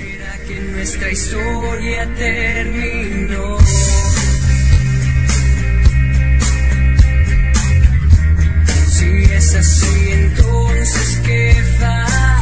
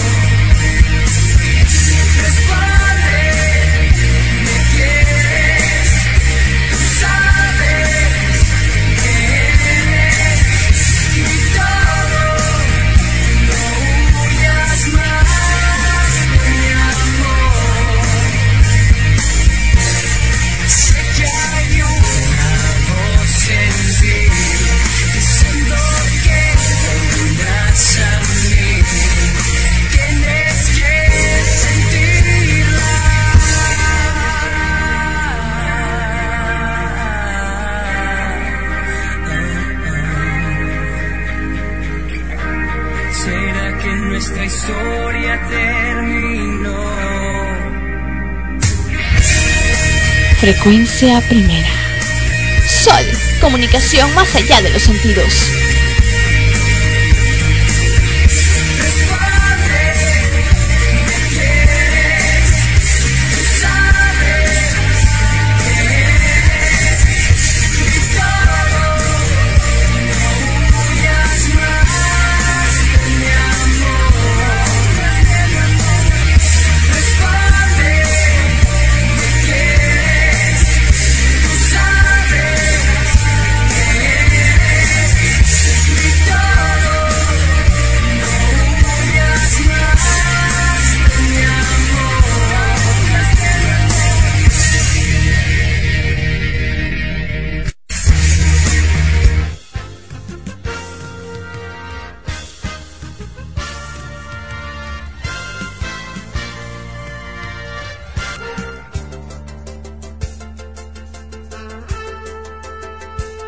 Continuamos con el programa y bueno, hay una voz misteriosa, no, no me refiero necesariamente a Jem, que ustedes ya la conocen y siempre sale acá en las, cuñas del programa eh, y en la programación también en realidad, sino a una voz que nos ayudó mucho el año pasado eh, cuando Frecuencia Primera tuvo también muchos problemas en el mes de agosto aproximadamente y eh, me estoy refiriendo precisamente a nuestro inolvidable también y gran amigo de, la, de los años 90, precisamente que lo conocimos, el famoso El Forense. Eh, y a El Forense lo estoy citando en ese instante precisamente. ¿Por qué razón? Porque la semana pasada, perdón, perdón, la semana antepasada, porque encima la semana pasada estamos en falta con nuestro público porque no hemos tenido el programa. Pero bueno, en el episodio anterior de Extremos hablábamos de esta de esa nota Atrapados en los noventas, recordando el último episodio de Amanecemos contigo. Y ese inolvidable programa precisamente Amanecemos contigo es a través del cual conocimos a Raúl Chamorro, el forense, quien hoy eh, se encarga de ver algunos aspectos técnicos de, la, de los clientes benefactores de acá de, Sol Frecuencia Primera. Y bueno, estamos en contacto con él, con eh, Raúl, eh, Raúl Poli, iba a decir Raúl Chamorro, o el forense, como quieran que le llamen. Hola, forense, bienvenido y disculpa que te estemos mortificando eh, con, con nuestra participación, pero siempre es bueno escucharte. ¿Cómo estás? Cuéntame, Forense, eh, ¿qué, recuerdos tienes de la época de Amanecemos Contigo? Me, gustaría conocer tus reflexiones porque a veces la voz eh, de simplemente el, el, actor no es, no es suficiente, sino también del público. Bueno, ¿qué te diré? Amanecemos Contigo para mí representó varias etapas importantes. Para empezar, un programa que escuché por mera casualidad, como la gran mayoría de, de escuchas que tuvo el programa. Ajá eh, fue el primer programa que de verdad me animó a llamar a una radio, a diferencia de todos los demás que estaban al aire en, el momento, ¿no? Se sentía bastante extraño de verdad llamar a, una radio como era Inca en ese momento, a medianoche, ¿no? El programa se desarrollaba bastante tarde. De medianoche a 6 de la mañana en realidad, ¿eh? Durante, era el programa hablado más, más largo de la radio. Seis horas, sí me acuerdo. Sí, claro varias veces me soplé las seis horas del programa, estuve pegado con el Walkman, en ese entonces estaba con el Walkman echado en cama. Tu querido y estimado Walkman, como dijiste en el ah, episodio 119. estimado Walkman, que aún lo tengo por aquí guardado. me gustaría algún día conocerlo, de verdad. Pues este, sí, porque me di cuenta después porque en la universidad también noté que había gente que estaba pendiente, de estamos contigo, y me acuerdo en los laboratorios cuando recién entraba el internet aquí al Perú, o por lo menos a la universidad, gente que estaba visitando la página web, veía personas que estaban viendo fotografías ¿no? de, frecuencia, de gente que participaba, inclusive llegué a ir en un par de ocasiones a visitarlos en una de las presentaciones teatrales que tuvo Ana Rosa, sí, claro. el equipo, gente genial de verdad. ¿no? Se generaba siempre eso, un entorno bastante, bastante agradable, bastante, bastante camaradería. Y era una emisora, y bueno, es una emisora eh, que ya tenemos treinta y pico de años, incomprendida a veces, pero que existe, existió y existe por el amor. Fíjate una cosa curiosa, ¿no? Los medios que muchas veces son tan sórdidos, tan eh, deshumanizados, y tener un medio que es este la, la antípoda, ¿no? Es curioso, es curioso y es particular, ¿no? Esto que, que te comento y es en ese espíritu que se desarrolló este programa en su segunda temporada llamado Amanecemos contigo, el cual eh, conociste. Pero ¿qué, ¿qué, fue lo que te llamó la atención? Que esté un grupo de gente ahí hablando locuras al aire. Bueno, habían varios detalles, ¿no? principalmente eso. ¿no? Yo la primera vez que escuché el programa dije, ¿qué es esto? ¿no? Ah. Y se notaba pues un entorno bastante gracioso, montones de personajes, cada uno con características muy particulares. Eh, lo, interesante era la forma en la que incitaba que la gente participara por el mero gusto de participar. No, aquí no había nada de, que hoy día el eslogan de la radio y te regalo un saco de arroz o, cosas de eso, ¿no? Simplemente era el gusto de decir, te doy 30 segundos al aire, cosa que ningún otra radio te ofrece, ¿no? Di lo que te dé la gana. Pero se sentía algo, ¿no? Había, había un algo especial. Claro, enganchaba a la gente para que se expresara, cosa que muchos tenían pánico de hacer. Eso me parecía importantísimo. Mm. Yo creo que cuando las cosas se hacen con cariño y con amor se puede hacer pues, monumentos, se puede hacer de todo y, el programa y en general todo eso es una muestra evidente ¿no? de, ello y, tú pues estás haciendo aquí un, recuerdo precisamente de estos hechos, ¿no? de, de esas cosas y un programa como dices hasta las 6 de la mañana, bárbaro. Qué raro, yo sí me acuerdo cuando me dijeron, oye, a mí se me ocurrió, ¿no? El programa, yo, yo le decía a Pepe Irey y, Namine, entonces gerente de producción de Radio Inca, digo, ¿qué tienes en la noche, en la madrugada? Eh, ¿De qué hora me dice? Medianoche hasta las seis, viernes para sábado, nada. ¿Y por qué no tengo programa? Si quieres, pero nadie quiere estar a esa hora. Ah, yo sí. Y ahí se me ocurrió eso. Entonces, pero el programa en realidad da para más, no era para hacer una una emisora realmente familiar, en el sentido que, que, sea una familia la que lo haga, que todos seamos una familia, los integrantes del programa, y de esa manera cobijen hacia el público y promuevan ese tipo de valores. Ese es un poco la, el concepto y la idea que desventuradamente algunos medios lo han deformado, pero que bueno, por ahí apuntamos un poco las cosas. ¿no? Ahora, pero tu, tu presencia con, con, esta emisora fue mucho más allá de, de, la conclusión del programa de 1996, ¿no? porque de ahí ah, hemos seguido en contacto por los siguientes 13 años en realidad, ¿no? o 14 ya.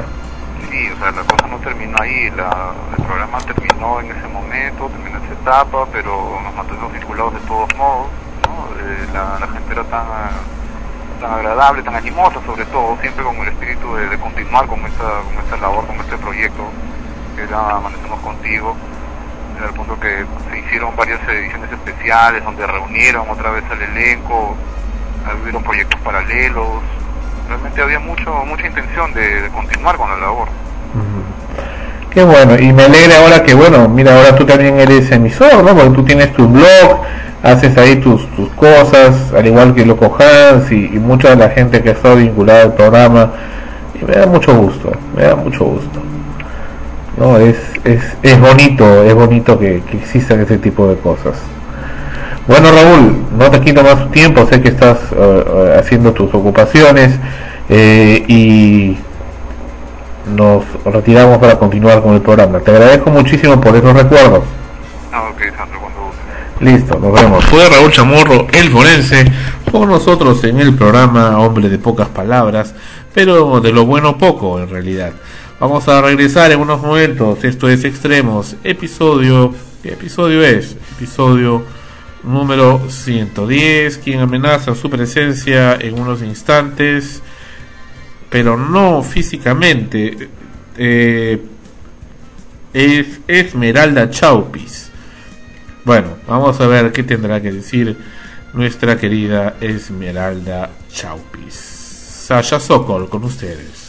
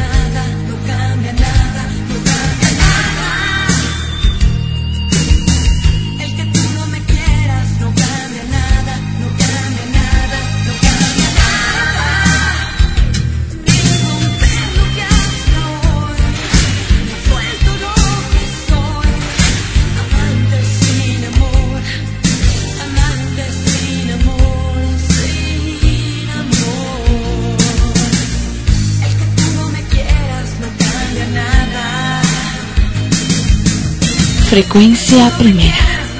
Sol Comunicación más allá de los sentidos.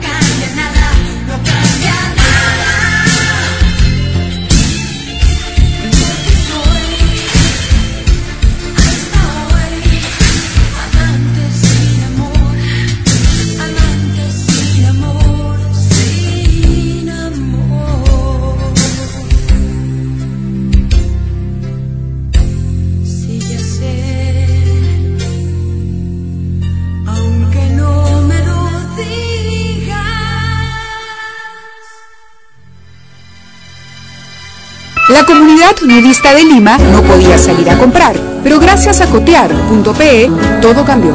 En la comunidad lo peor era el invierno, porque los hombres se sentían un poco disminuidos. Pero con Cotear conseguimos estas tazas térmicas para mantenernos calentitos. Gracias Cotear por levantarles la autoestima. En el Perú, comprar y vender por internet es Cotear.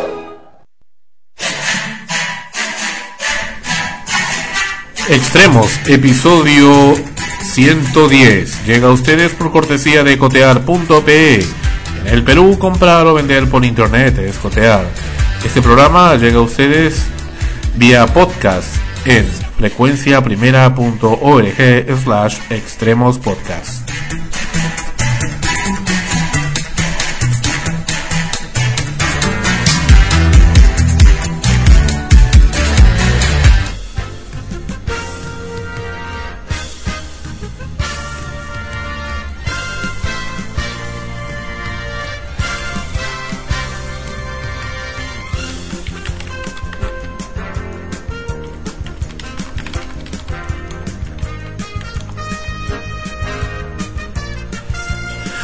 Continuamos con el programa. Un personaje muy recordado de la televisión mundial, especialmente latinoamericana, es el famoso Don Ramón o Ron Ramón, como también le llamaban, caracterizado por el desaparecido actor mexicano y muy querido, por cierto, Ramón Valdés. Aquí esta nota en la que recordamos, hacemos una pequeña semblanza cómo fue que Ramón Valdés logró eh, alcanzar el estrellato. Adelante con la nota. 20 años y me decían, mira Germancito es muy macho. Pues me tenían más o menos coraje. ¿Por qué es macho? Le preguntaba a mi tío Toño, el ratón. Porque mira, va a ser cómo se estrella contra la pared.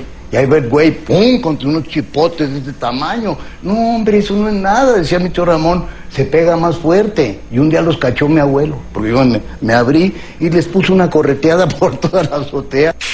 Apoyado por Germán, Ramón ingresó al cine y participó en más de 50 películas. Vamos a matarlo. Juega el pollo. A mí siempre me ha caído regordo ese. Por sobre el muerto las coronas. es el gusto de matarlo con sus propias manos, jefe. Mete eso, mete eso, mete eso, que te puedes picar un ojo. Había ocasiones en que se necesitaba un papel, quizás no muy grande, un- a veces inclusive de extras, porque ni siquiera hablaba mi papá. Pero, pues, por ser su hermano, lo invitaba. Y es que él poco a poco empezó a agarrar experiencia en el cine, le gustó. A diferencia de Germán, consolidado como el más taquillero de la época, Ramón tuvo rachas en la que la falta de trabajo le obligó a ocuparse en pequeños empleos, en los que, según el libro escrito por Rosalía Valdés, dependía de la ayuda económica de su hermano Germán para mantener a su esposa y sus dos hijos. Era comerciante, llegó a manejar trailers, llegó a vender mole, eh, le hacía de todo. Eh, era una persona muy creativa. Eh, inclusive a nosotros, a nivel familiar, en lugar de comprar quizás algo en alguna tienda, un mueble, él, él no lo hacía, le gustaba mucho la carpintería. Mi tío, sobre todo ya cuando ganó mucho dinero, los ayudó bastante a todos ellos económicamente, a sus padres no se diga. Si bien Ramón no logró el mismo reconocimiento de su hermano Germán en el cine, fue su paso por este donde recibió la oportunidad que le dio fama mundial. A principios de los 70, el entonces libretista Roberto Gómez Bolaños se dio cuenta de su talento y lo invitó a intervenir en el programa Los Supergenios de la Mesa Cuadrada. El briago ahogado Valdés o algo así, no, sé por qué, pero lo escogieron. Chespirito hacía el doctor Chapatín, eh, María Antonieta de las Nieves a la Mococha Pechocha, y había un cubano, no recuerdo su nombre ahora, eh, Aníbal del Mar, creo que se llamaba, y el profesor Girafales, si no me equivoco. Entonces ahí fue donde ellos empezaron como grupo, en esa breve escena de no sé, 10, 15 minutos cuando mucho, parte de un programa de varias horas. Entonces fue ahí que ya Chespirito vio el potencial y, y obviamente de ahí en adelante salieron otras oportunidades. Fue tras esta participación que Chespirito, quien ha llegado a decir que Ramón ha sido el único actor que lo mató de risa y cuya inteligencia para aprenderse los libretos era admirable, le dio en 1971 el personaje que le inmortalizó. no, ¿eh? ¿Cuándo no? Vámonos, tesoro. No te juntes con esta chusma. Sí, mami. Una chusma. Estaba en la casa, su playera, sus jeans y sus tenis. O sea, no hubo que caracterizar a, mi papá, ni siquiera cambiarle el nombre, que en ese caso era, era Ramón, ¿no? Entonces, yo creo que Chespirito lo que vio en él fue eso, una persona natural, sin prejuicios ni poses, que era muy chistosa. Y así como lo vio, pues así lo, lo incluyó en el programa, ¿no? Lo mismo sucedió con el carácter de don Ramón, el cual era similar al del actor fuera de la pantalla. Como niños yo, yo recuerdo, ¿no? Que así como le dice a la, a la chilindrina, ¡fuera! ¡fuera! Pues también a veces nos decía, ¿no? Algo similar, si él estaba ocupado con algo que pues no quería que lo interrumpiéramos, pues también nos decía algo así, ¿no? Con el Chavo del Ocho, la fama de Don Ramón sobrepasó las fronteras imaginables. La serie continúa su transmisión en toda América Latina y países como Brasil o Rusia, donde se ha doblado a sus respectivos idiomas. Pero en 1978, tras filmar El Chanfle, junto con el elenco de Chespirito, Ramón Valdés renunció en apoyo a la salida de Carlos Villagrán, quien fue despedido por los celos que provocó en Gómez Bolaños la popularidad de Kiko. Para mí que se fue solidaridad, ¿no? Parece que ya empezaba a tener problemas ahí dentro. Él me contaba que tenía problemas. Don Ramón no era de, de decir chisme ni de sus cosas, eran sus cosas y punto. Era sensacional, era padrísimo, don Ramón. Como era don Ramón, era en persona, te veía y te saludaba, veía un niño y lo cargaba. Era muy padre, pero era muy reservado para sus cosas. Se sabe, la, la pareja de Chespirito, Florita Mesa, empieza a, de alguna manera, querer manejar la cuestión de dirección o de producción. Eh, y mi papá, obviamente, quizás no, no, no se adaptó a eso, ¿no? Me imagino que pensó, bueno, si es Chespirito, es el director y es el que está de alguna manera creando todo esto, pues lo que me diga lo voy a hacer, ¿no? Quizás hubo ya cosas que a lo mejor ella quiso que se hicieran las cosas de tal manera y pues a mi papá ya no, no le debe haber gustado. A todos nos impactó porque dejar un programa con el éxito que tenía, con el dinero que ganaba.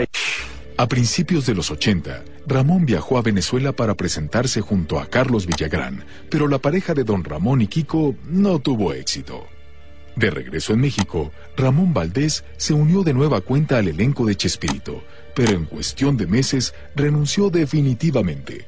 Valdés continuó presentándose en el circo, recorriendo importantes ciudades de América Latina.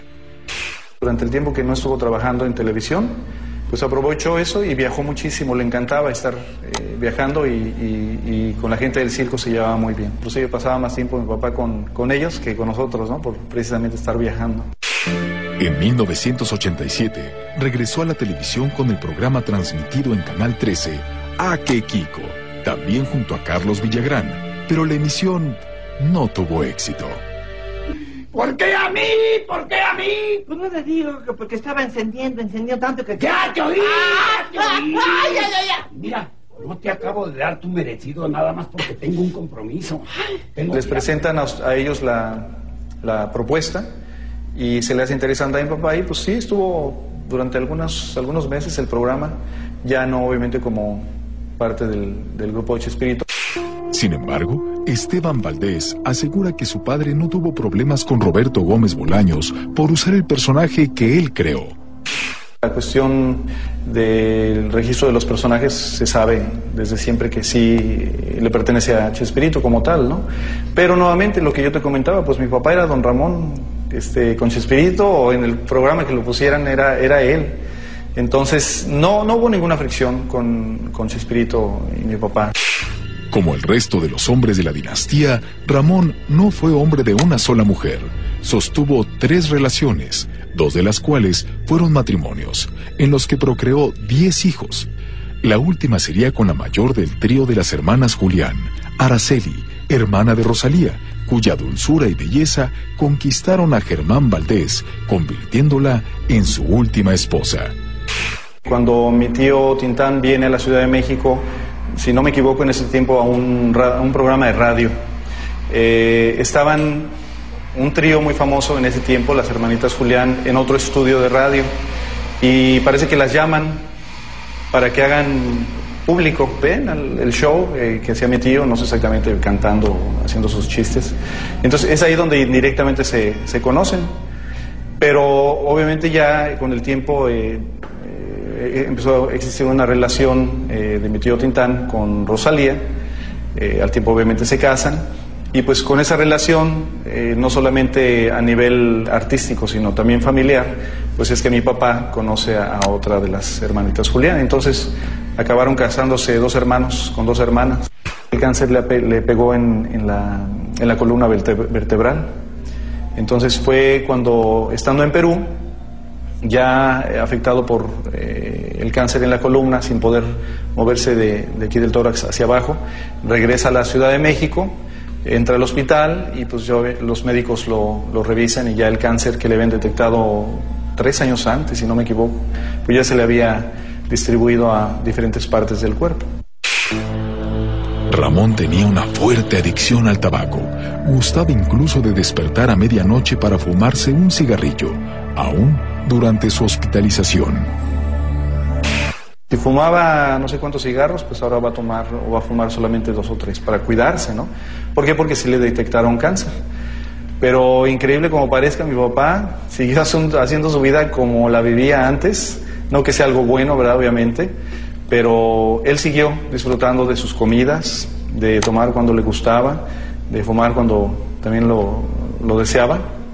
Y fue increíble que, aunque los médicos, según en ese tiempo, nos dijeron que no pasaba de seis meses, mi papá vivió todavía tres años y medio. La salida de don Ramón se transmitió en el Chavo argumentando que supuestamente salía a buscar fortuna. Poco tiempo después, a Ramón se le diagnosticó cáncer en el estómago, padecimiento que intentó superar sometiéndose a una cirugía. A mi papá le detectan el cáncer, eh, le, detecta- le detectan el cáncer en el estómago, eh, le hacen una cirugía donde el eh, estómago se le reduce a menos de la mitad. Por indicaciones médicas, Ramón debía reducir y cambiar sus hábitos alimenticios, orden que ignoró consciente de que estaba desahuciado. Nos dijeron que no pasaba de seis meses. Mi papá vivió todavía tres años y medio. En 1988, Ramón Valdés y Carlos Villagrán, quienes habían trabajado juntos en Venezuela, se reencontraron en un programa de Canal 13 en México titulado ¡Ah, qué Kiko! Pero semanas después, Ramón viajó a Lima, Perú, donde participaría en un espectáculo cómico. La reaparición del cáncer truncó esa actuación. El cáncer le, pegó en, la, columna verte- vertebral. Entonces fue cuando, estando en Perú, ya eh, afectado por eh, el cáncer en la columna, sin poder moverse de, aquí del tórax hacia abajo, pues ya se le había distribuido a diferentes partes del cuerpo. Con fuertes dolores físicos, el 9 de agosto de ese mismo año, Ramón Valdés murió derrotado por el cáncer que del estómago se le expandió a la columna vertebral.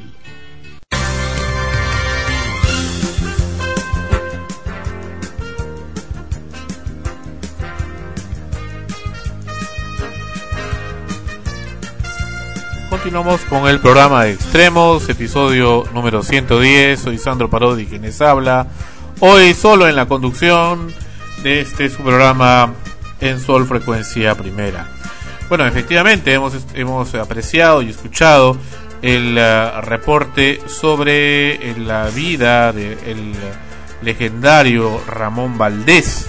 Ramón Valdés, quien hizo el personaje de Don Ramón y que falleciera a mediados, fines de los años, del año 1988, víctima del cáncer al estómago, pero que vivió hasta el final disfrutando de la vida y del buen humor y del buen comer y del buen fumar, porque era buen y gran fumador. Bueno, pasando a otro punto, vemos aquí el caso de una damnificada del terremoto, el terrible terremoto que sacudió Haití y Puerto Príncipe, en general todo Haití hace unos meses, una haitiana de 220 kilos que estuvo 11 días varada en el aeropuerto de República Dominicana, a donde fue llevada en un camión con toda su cama. Vamos a apreciar esta nota que nos trae Reuter. Esto es Extremos, episodio 110. Estamos ya con la nota. Mañana mismo, donde un equipo de técnicos se trasladarán para evaluar si hay alguna posibilidad de que una aeronave comercial de las que vuelan a los Estados Unidos específicamente a la ciudad de Miami pueda transportar a la señora Dominique.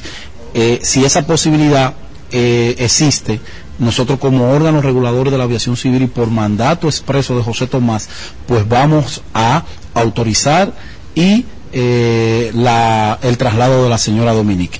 Eh, si tenemos que conversar con la Fuerza Aérea y eh, pedirle al jefe de Estado Mayor, Altuna Tesano, que nos preste una aeronave, lo vamos a hacer. Y si tenemos que pagar la renta de una aeronave, pues también lo vamos a hacer. Si la aerolínea se niega. Así es, si la aerolínea aún se a sabiendas. a hacerlo a sabiendas, dicen que será sancionada. Dominique Lanois estuvo más de 11 eh, días en el aeropuerto Las Américas de la capital de República Dominicana buscando llegar a Miami. No sabemos por qué no la llevaron por barco en todo caso, pero todas las compañías aéreas se negaron a trasladarla porque pesaba y pesa más de 220 kilos. Aquí la nota. de que sí puede transportar a la señora, pues entonces usted puede estar segura que va a haber una imposición del órgano rector del Estado, que es el Instituto Dominicano de Aviación Civil. La mujer eh, también declaró que viajó desde Puerto Príncipe hasta el aeropuerto de las Américas tendida en una cama acomodada en la parte trasera de la camioneta. Lanois, Dominique Lanois, eh, quien se nacionalizó estadounidense, dijo a medios locales que sus siete hijos viven en Miami y que no tiene ningún familiar vivo en Haití, pues todos murieron en el terremoto del pasado 12 de enero. Y hablando de terremotos, también hace algunos mm, episodios en el programa pudimos eh, conocer sobre esta noticia tremenda que nos llega de space.com de la NASA. El Sol está más activo que nunca y hay tormentas solares muy graves para el futuro y esta es una información oficial y sería terrible, tremendo y apocalíptico y es, y es escalofriante decir que es una información oficial que eh, esto coincida con la predicción de los terremotos o seismos que eh, hiciera este científico hace algunos eh, episodios aquí en extremos. El Sol está a punto de volverse mucho más activo, lo que podría traer efectos adversos al planeta Tierra. Así que para prepararse, los científicos más importantes que estudian al Sol se reunieron el martes para hablar de las mejores formas de proteger a los satélites y otros sistemas vitales terrestres de las tormentas solares que se avecinan. Eso por decirlo menos. Las tormentas solares ocurren cuando las manchas solares en nuestro astro estallan y arrojan explosiones de partículas cargadas que pueden dañar los sistemas de energía. La actividad del Sol generalmente sigue un ciclo de 11 años y parece que ahora está saliendo de un periodo pasivo y se prepara para uno activo. El Sol está despertando de un sueño profundo y en los siguientes años anticipamos ver niveles mucho más altos de actividad solar, indicó Richard Fisher, director de la división de heliofísica de la NASA. Al mismo tiempo, nuestra sociedad tecnológica ha desarrollado una sensibilidad sin precedentes en las tormentas solares. La intersección de estas dos cuestiones es el motivo de nuestra reunión. Fischer y otros expertos se reunieron en el foro empresarial del clima espacial que se realizó en Washington, D.C., en el Club Nacional de la Prensa. Y aquí hay más. La gente del siglo XXI depende de sistemas de alta tecnología para actividades básicas de la vida cotidiana, pero los suministros de energía inteligentes como la navegación con sistemas de posicionamiento global como GPS, los viajes aéreos, los servicios financieros y las radiocomunicaciones de emergencia e inclusive el Internet pueden dejar de funcionar debido a una actividad solar intensa. Una tormenta solar severa podría causar un daño económico 20 veces mayor que el huracán Katrina, advirtió la Academia Nacional de Ciencias de los Estados Unidos en un reporte del 2008 titulado Eventos climáticos espaciales severos, impactos sociales y económicos. Afortunadamente, gran parte del daño puede mitigarse si los administradores tienen conocimiento de que se avecina una tormenta. Por eso es que un mejor entendimiento del clima solar y la habilidad de presentar advertencias por anticipado resultan especialmente importantes. Poner satélites en modalidad segura y desconectar transformadores pueden proteger a los sistemas electrónicos de aumentos repentinos de energía que pueden dañarlos. El pronóstico del clima espacial aún está en mano en sus primeras etapas, pero estamos progresando, eh, señaló Thomas Bogdan, director del Centro de Pronósticos de Clima Espacial de la Administración Nacional Oceánica y Atmosférica NOAA, por sus siglas en inglés, Boulder, Colorado con la mirada al sol, la NASA y la NOAA trabajan en conjunto para administrar una flota de satélites que monitoreen el sol y ayuden a pronosticar sus cambios. Un par de naves espaciales llamadas Stereo Solar Terrestrial Relations Observatory están estacionadas en lados opuestos del sol ofreciendo una vista combinada del 90% de la superficie solar. Además, el SDO Solar Dynamics Observatory que fue lanzado apenas en febrero de 2010, puede fotografiar regiones solares activas con resolución espectral, temporal y espacial sin precedentes. También un viejo satélite llamado Explorador de Composición Avanzado ACE por sus siglas en inglés, que fue lanzado en 1997, aún funciona y monitorea vientos provenientes del Sol y hay docenas de satélites adicionales dedicados a la ciencia solar. Creo que estamos en el umbral de una nueva era en la que el clima espacial puede ser tan influyente en nuestras vidas diarias como el clima terrestre común, afirmó Fisher. Definitivamente nos estamos tomando esto muy en serio. Bueno, esta es la información que nos llega de NASA y de Space.com y veremos qué tanto repercute el Sol en la Tierra y si esto tiene que ver con los terremotos que no lo ha mencionado NASA, sería algo tremendo para la humanidad en general, dada la vida como la vemos actualmente. Regresamos con extremos en Sol, frecuencia primera.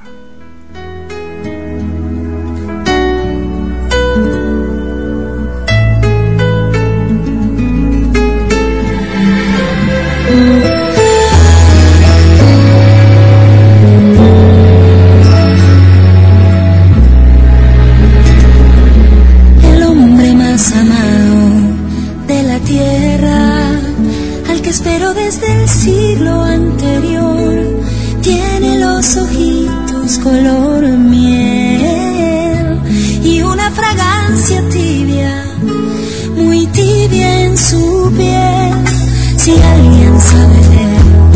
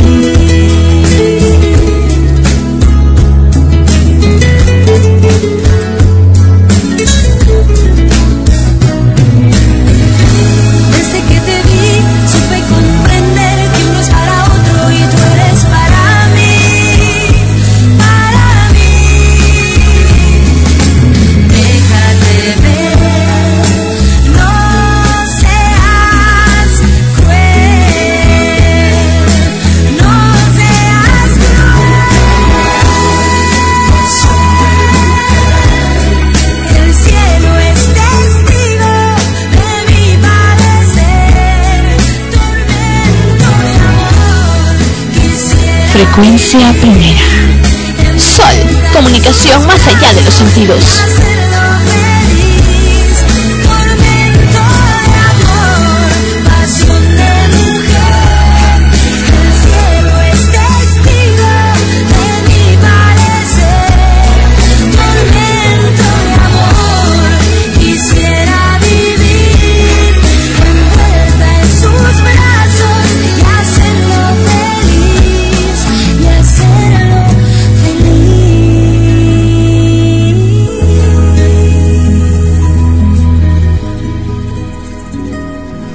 Marcela Moreno es la que cantaba esa canción, se llama Infierno de Amor. Ah, no, no, no se llama Infierno de Amor, se llama otra vez, no, una sola vez.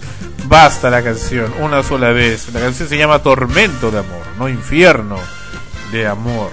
En fin, aunque un tormento es un infierno, en realidad es un calvario. Pero en fin, en fin. Como hay quienes son como los V de Invasión Extraterrestre, esta nueva versión de la serie donde los presentan como unos sujetos que no tienen sentimientos. Vaya. Bueno, ¿qué hablamos aquí? Oh, sí, el famoso metropolitano. Este bus que va actualmente gratis desde el centro de la ciudad de Lima hasta Chorrillos, hacia la parte sur, y va en su etapa de prueba, entre comillas, pero causando más estragos que beneficios, puesto que la lentitud con la que se con la que se maneja y además que eh, va lleno de gente y la tremenda descoordinación hemos estado en la estación central de, del metropolitano y la el- la descoordinación es terrible te dicen ándate al a el, al embarcadero 1, 2, 3, la gente tiene que correr de un lado a otro para pugnar por ir sentados y los que cogen el ómnibus, el bus en otros paraderos, pues ya no encuentran sitio y tienen que ir pues como iban en los años 80 la gente en los buses, es decir, prácticamente atestados y así no puede ser. Esto realmente no puede continuar y por si esto no fuera suficiente en el colmo de la torpeza de la municipalidad de Lima que son especialistas en hacer er- en cometer errores pues vienen ahora además de perjudicar a Barranco como lo como lo siguen haciendo vienen ahora con eh, la novedad que quieren eh, y esto ya es parece ya oficial prohibir unos vehículos unos automóviles que desde hace varias décadas van por la vía expresa dando servicio preferencial y rápido pues dicen que no, que estos colectivos que recorren la ruta Lima Chorrillos deberán dejar de brindar este servicio cuando empiece a operar en forma oficial el metropolitano y así lo dio a conocer el gerente de transporte urbano de la Municipalidad de Lima, Javier Baraybar, quien aseguró que esas unidades tendrán que modificar obligatoriamente sus rutas. Lo que sí han hecho es en Barranco, por la zona paralela donde pasa el metropolitano actualmente en prueba, ya no puede pasar ningún bus y todos los buses los han orientado ahora a la zona residencial del distrito, causando estragos tremendos y una molestia para el vecindario descomunal. Tampoco es la solución simplemente reducir el transporte porque es necesario, sino no toda la gente tiene automóvil, ni toda la gente tiene por qué estar condenada a ir en ese en esos ómnibus mediocres y mal hechos y mal ensamblados. Y deprimentes en realidad, de color plomo, el color del, de la contaminación. No, no, no sé realmente con qué criterio hacen eso. Yo he tenido, he tenido ocasión de utilizar uno de ellos y la experiencia fue muy desagradable.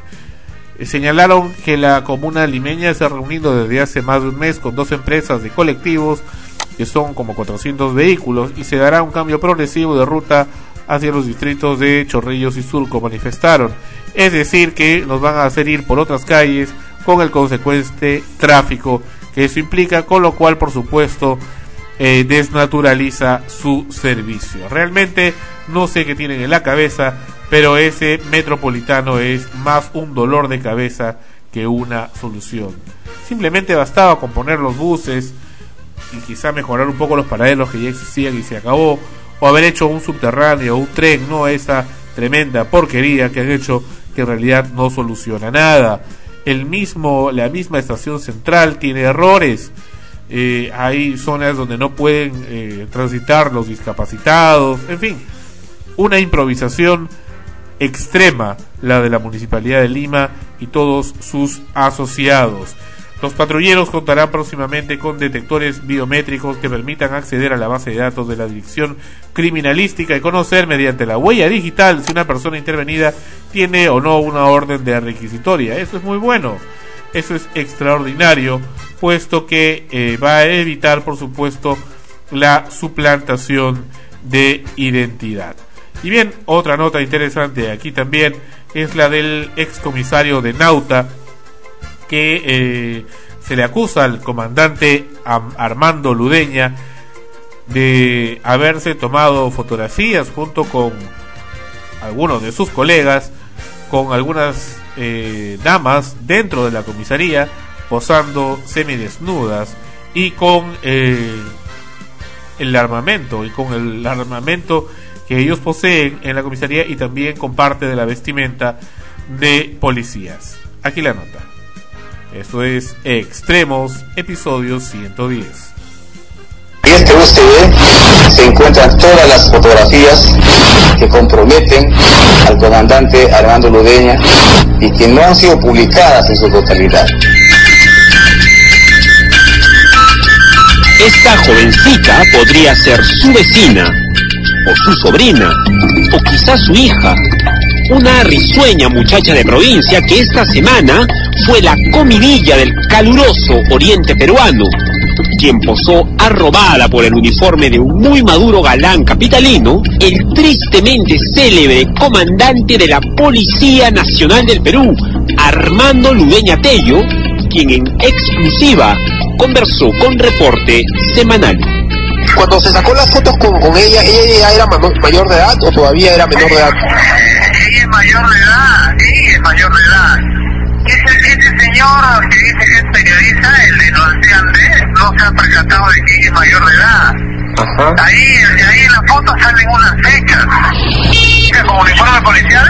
Con el, el- digo, con el arma de reglamento, con el chaleco, etcétera. Perdón, pues amigo, usted está haciendo igual que todos los periodistas. No, no, no, no, no, le estoy preguntando, le estoy preguntando. Usted está haciendo afirmaciones tendenciosas. ¿Usted cómo puede probar en una foto que el arma es de reglamento? No, si usted tiene en Lima, en Lima venden armas que son similares e idénticas a un arma de fuego de verdad. Inubicable también parecía el técnico de tercera que fungió de afiebrado modelo junto a la adolescente Nautina que hace años vive separada de sus padres. Este es el rostro de John Paul Izquierdo Linares de 23 años y esta es la expresión relamida que pone cuando se saca fotos de este calibre. Descubrimos que Izquierdo vive en los suburbios de Iquitos, en una calle llamada Las Cucardas, y fuimos a buscarlo. Yo. Bueno, fútbol, Vengo de, Lima, estaba buscando. Quería conversar contigo por el tema este de las fotos de la ciudad. Pese a nuestra insistencia, el policía no explicó sus razones. A mí a mí no me has venido a trabajar. ¿Ya? Yo me dije viejo de este. Sí. ¿Qué pasa? ¿Te sacaste una foto con la chica? ¿Te sacaste una foto con la chica tú? ¿Cómo te corrigió? Yo. No, no, no. Yo no tengo paciencia con lo que te tengo que decir. No puede pasar. Sí, sí. No voy a. ¿Por qué te sacaste una foto con la chica? ¿Qué niña era? Vas a continuar. No te pregunto, no me quiero de niña. Si vas a continuar. Yo no tengo problemas. Sí, te retiras. Te pregunto si era una niña. ¿Era una niña o no? ¿Me has escuchado o no has escuchado? ¿Cómo te voy a insultar? No, yo te estoy insultando. Eres una persona adulta y quiero que entiendas. No te voy a responder. Al otro lado de la ciudad, casi desde la clandestinidad, Ludeña tampoco aceptó su responsabilidad. Las fotos van a ser sometidas a una pericia, amigo. ¿No ha sido dentro de la comisaría entonces? ¿O sí? Las fotos van a ser sometidas a una pericia. Y están relacionando como que todas las fotos han sido en un mismo acto. No tiene nada que ver las fotos donde la chica está en ropa de baño con la, y, y la que está conmigo. No tiene nada que ver, son fotos distintas. Son distintos momentos.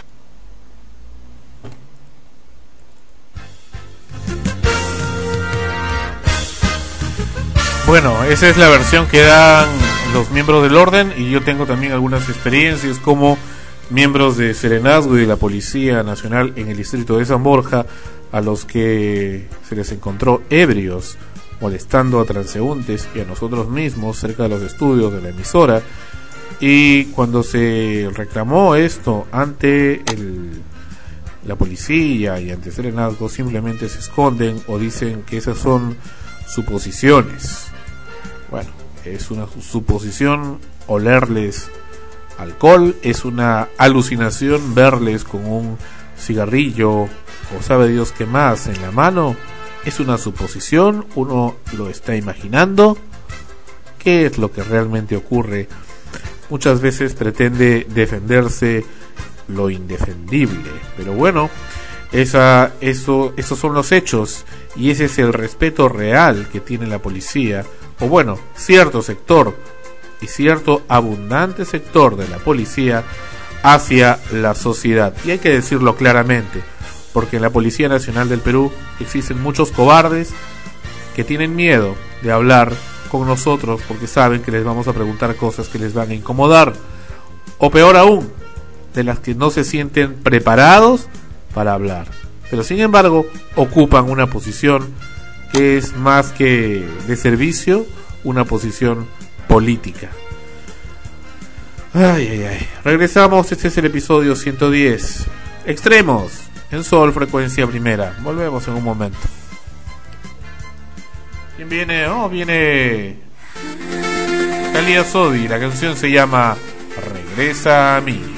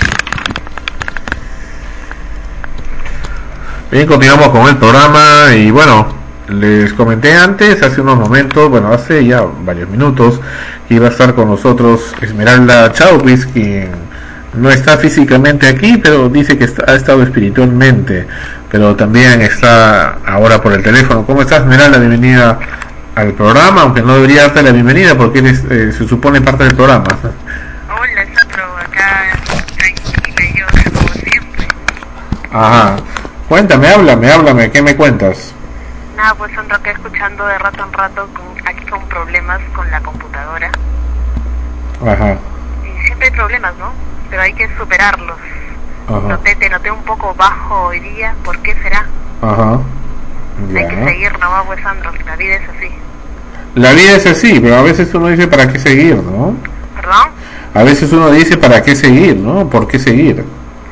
Siempre, creo que si todo estuviese bien en, la, en, en nuestras vidas, si todo fuera positivo, no tendría sentido la vida. Siempre, eh, cuando hay cosas negativas, pasan cosas malas. El superar esas cosas hace que valga la pena vivir. ¿Por qué? Porque si todo fuera felicidad, llegaría un momento en que yo me, me aburriría de eso, ¿no? Sucede, por ejemplo, con, con ahorita con, con Europa, que todo lo tienen, y es ahí donde se presentan más índices de suicidio. ¿Por qué? Porque no, no le encuentran sentido, no de repente todo es tan superficial y recién cuando suceden los problemas, cuando uno los supera, entonces eh, ese trabajo que hace para superar eso ya significa un esfuerzo y por tanto entonces hay ese valor o ese el valor que uno le tiene a esa vida Mm. ¿Tú lo crees? Claro porque si no mm, es, es lo que te cuesta entonces más lo vas a valorar lo que no te cuesta lo que te llega fácil pues no tiene ningún sentido Mm. Querer es poder, entonces, según tú. Según yo sí. Siempre que alguien persigue algo y da todo eso y supera todos los, los tropiezos, entonces va, a, el va a final lograr lo que quiere. A veces uno como que siente que el mundo se le cae encima, ¿no? Como que se te asfixia, ¿no? Como un globo, ¿no? Que te, que te presiona y te, te aplasta, ¿no? Claro, pero lo mejor, lo, lo, lo más lo más sano para hacer esos momentos es respirar profundo, tranquilizarse, porque si uno actúa desesperadamente, pues uno va de repente a encontrar el camino correcto. En cambio, si uno se tranquiliza y empieza a examinar los pros y los contras, entonces como que va a poder tomar eh, con la mente más clara el mejor camino y continuar. Te cuento algo y le cuento al público, bueno, porque no estamos hablando acá solos, no estamos acá con, con la audiencia, con el público, que tú sabes que mucha gente escucha el programa y bueno, a veces no dicen nada ahí, pero te dicen después de un tiempo, ¿no? Oye, se- escuché en el episodio tal y bueno, no te comenté, pero te quiero decir ahora, ¿no? Pero, pero mira, este, es curioso, estuve precisamente, ¿no? Y en ese momento hablamos del tema del metropolitano en la estación central nueva, moderna, bonita, parece el subterráneo de, de Buenos Aires. Pero y estaba caminando allí, había mucha gente que venía, iba y venía. Y yo decía, estoy rodeado de tanta gente en ese instante.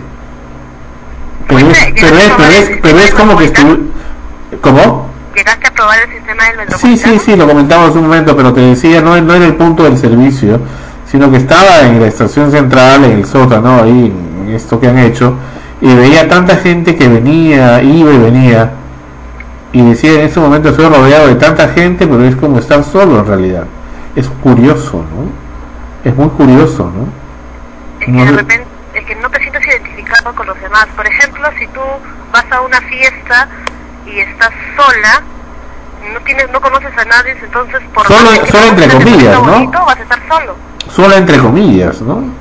Claro, eh, que es, es eh, yo supongo que, perdón, Supongo. supongo que Aprendiste. el estar, el tú sentirte eh, acompañada significa de que conozcas a esas demás personas, no tanto físico, sino también espiritual y por ende físico. Mm. Se tiene que complementar esas dos, dos este, opciones para que tú te sientas que estás con alguien más. Porque te digo, si vas a una fiesta y no conoces a nadie y eh, encima eres tímido, siempre te vas a sentir solo, por más de que haya un montón de gente y todo el mundo se divierta, pero tú no te vas a divertir porque estás solo. Te vuelves un tienes un espectador. por ahí, pues ya, Te, te vuelves un espectador, ¿no? Como cuando vas al cine a ver una película, ¿no? Tú no participas de la película, tú como que ves la película, te diviertes con las cosas, te diviertes o sufres con las cosas que ves, pero son del mundo de otros, no del tuyo. ¿No? Pero cuando ves una película, en, en cierta parte te haces cómplice o participas porque de repente te sientes identificado con lo que ves o te divierte eso y el tú reírte y que los demás se ríen como que ya no te hace sentir solo. Oye, ¿sabes qué es muy curioso? Creo que te voy a poner el psicólogo del programa. no, no, ya. ¿Qué pasó ahí? Dios mío, lle- llegó todo el resto de la, de la familia. Bueno, pues no sé qué ha pasado con Esmeralda ahí, parece que le están atacando a unos animales que no estaban muy de acuerdo. A ver, ¿es- ¿sigues ahí? ¿Qué, ¿Qué pasó? Que tengo acá una perrita de que es chiquitita pero poderosa. Oh, no estaba muy de acuerdo con lo que comentaste, di- dio su discrepancia. No, creo que venían unos perros extraños No, caramba. y al toque, ella siente, al toque y empieza a ladrar como si fuese grandota. ¿Y tú alguna vez te has comunicado por la mente con otra persona? Eh, O- de repente no, he tenido algunas coincidencias, por ejemplo, con mi papá, porque cuando él sufría, ah, recuerdo cuando estaba pequeña, sufrí una, una raspadura y, en la tarde y yo estaba en otro lado, entonces sentí eh, ese dolor o algo pasó y sin saber llegué en la noche a mi casa, pregunté, mi mamá no sabía nada, llegó mi papá, me dijo, sí, es ahora yo estaba, eh, me, me rascó una rama, algo así, entonces de repente es coincidencia o no sé qué otro o de repente la, la energía de mi papá a veces dice que unas personas cuando están bien conectadas o hacen las cosas mucho eh, hacen bastante tiempo juntas sus cosas entonces como que van a eh, estén donde estén se van a sentir he escuchado eso Es cierto, ¿eh? También entre madre e hijo, dicen, aunque madre no necesariamente biológica, ¿no? Sino la que le cría. Claro, entonces la madre siente cuando su, su hijo está mal. Por ejemplo, el caso de mi mamá, cuando yo estoy mal, tengo problemas ya sean este, económicos o este, sentimentales, ella sueña y al día siguiente me llama y me dice, Esmeralda, ¿estás bien? He soñado tal. Entonces, y siempre yo digo, mamá es bruja. Ella, ella este, Oh. siente, eh, sin querer, siente o dice algo, algo le pasa, aunque no sabe con exactitud, exactitud qué cosa es. Ajá. Qué interesante. Supongo que ahí ha de existir, este, o es la misma preocupación que tiene ella por cómo están mis hijos, que hace que la energía de uno le llegue. No sé cómo explicar ese, ese, esa conexión. Ni yo tampoco, no, y, y te creas que todas estas últimas semanas o meses, ¿no? Han habido experiencias también muy, muy extrañas, y bueno, a mí me gustan también porque yo soy comunicador y exploro, exploro esas cosas. Tú sabes que en realidad yo debía haber estudiado este, medicina humana o biología, en realidad yo he estudiado bioquímica también, pero me gustó más las comunicaciones porque entiendo que el- en realidad el ser humano lo que necesita es comunicarse, que se comuniquen los órganos entre sí para poder resolver cualquier problema que puedan tener. En realidad es simplemente un tema de comunicación. Es al menos como lo he conceptuado. Y, y siempre me ha atraído mucho todo esto de las de esto, ¿no? De, de- de que si realmente uno se puede comunicar con otro, qué tanto poder puede tener la mente o no. Es realmente fascinante y uno Para psicología, ¿verdad? no, no, bueno, para psicología, eh, eh, precisamente para psicología, es decir, algo aparte de o paralelo, pero yo creo que más que para psicología es algo neurológico, es algo real, es algo que puede hacerse. Ahora, Manuel Sosa comentaba hace algunos programas también lo que le llaman la profecía autocumplida, ¿no? Que es también la misma subjetividad de uno mismo que hace o se se, se da a uno mismo una respuesta o trata de adaptar un hecho para considerarlo como la respuesta que buscaba, pero a veces la realidad supera la ficción y supera los hechos expectables y nos quedamos sin respuestas. Esmeralda, este, ha sido un gusto tenerte al menos vía telefónica acompañándonos un rato en este programa. No sabemos en realidad cuándo vuelve Extremos. De todas maneras, vamos Tiene que a... ser pronto, Sandro. No, sí, bueno, la semana pasada no hubo programa, el- las excusas al público, a ti y a todo el equipo. Eh, pero bueno, vamos a hacer lo posible pues para que para que siga adelante, ¿no? La emisora todavía continúa gracias a Travel Host. Eh, y bueno, y seguimos seguimos dándole, dándole con esfuerzo. ¿Y qué vamos a tener en esta semana para todos los escuchas? No, bueno, como sabes, las repeticiones de extremos van toda la semana, esa es parte de la programación, eh, de la programación normal para el público, pero eh, esperamos que, que la próxima semana haya programa, eh, y si no, bueno, esperamos que, que en algún momento pueda retornar el espacio como el público lo merece y como el público está esperando. Muy bien, Sandro. Entonces fue un gusto trabajar contigo y... ¿Que ya renunciando ya? No. También tú renuncias. ¿no? Bueno, es que todo lo, siempre lo que uno espera es lo mejor para todos, ¿no? Por, muy aparte de que a veces tenga algunas discrepancias y cosas así, creo que de- el desear bien a alguien y, y a su trabajo es, es muy bueno. Y yo de verdad te felicito por lo que haces, porque es, u- es uno de los pocos, eh, eh, yo estoy buscando a veces radio por internet bastante, porque estoy, estoy haciendo un trabajo sobre eso, es uno de los pocos, las pocas emisoras que tiene un programa, magazine o como es extremos. Los demás solo transmiten música y eso es de verdad valorable, porque si bien estas las tecnologías, la, la internet está ganando campo y los medios de, de comunicación se están insertando en él, pero los medios independientes no existen todavía en internet. Bueno, y además que los, sí, los canales- los de televisión, las radios, Sí. transmiten lo que transmiten en vivo lo transmiten por internet. Claro. Entonces, de verdad te felicito y yo de todo corazón te deseo que sigas para adelante, de que no te dejes caer, que las cosas se superan y siempre va a haber un mañana mejor. No, y además que esta es una emisora hecha por el amor, en realidad. Entonces tiene que seguir en base del amor. De repente, eh, si no está el amor ahorita así presente, No, es que, es, es- es pues. que no, no, no es el amor de pareja necesariamente que te hablo, es el amor a la humanidad, el amor a los hay mucha demás. gente, hay mucha gente que, que sigue a, a extremos. Entonces, por ese amor que le tienen a extremos, hay que seguir, ¿no? Y tú una vez me dijiste que hay que responder, eh, no, so- no solo me respondes a mí, respondes a los escuchas. Entonces, ahí te, te recalco ese comentario. Me lo regresas. Te lo regreso. Gracias, Esmeralda, y estamos en contacto. Ya listo. Entonces, Sí. ya un saludo para todos y adiós. O hasta luego. Hasta pronto. O hasta el próximo episodio. Claro, hasta el próximo episodio. Esmeralda Chopis con nosotros en Extremos. Esto es el episodio 110 de Extremos en Sol, frecuencia primera RTVN. Quiero pedirle disculpas al público, estamos un poquito nostálgicos en esta ocasión, pero bueno, vamos para adelante. Seguimos, el show continúa, todavía nos quedan algunos minutos de programa. Eh, la canción que subo de fondo, creo que no la escucharon completa, pero era de Luke and Leia de la película Star Wars, La Guerra de las Galaxias. Vamos ahora con este tema musical, esto es Paul McCartney y el tema se llama, y se adapta muy bien, se llama Esto jamás ha pasado antes. This never happened before. Paul McCartney con nosotros en Sol, frecuencia primera y en extremos. Volvemos.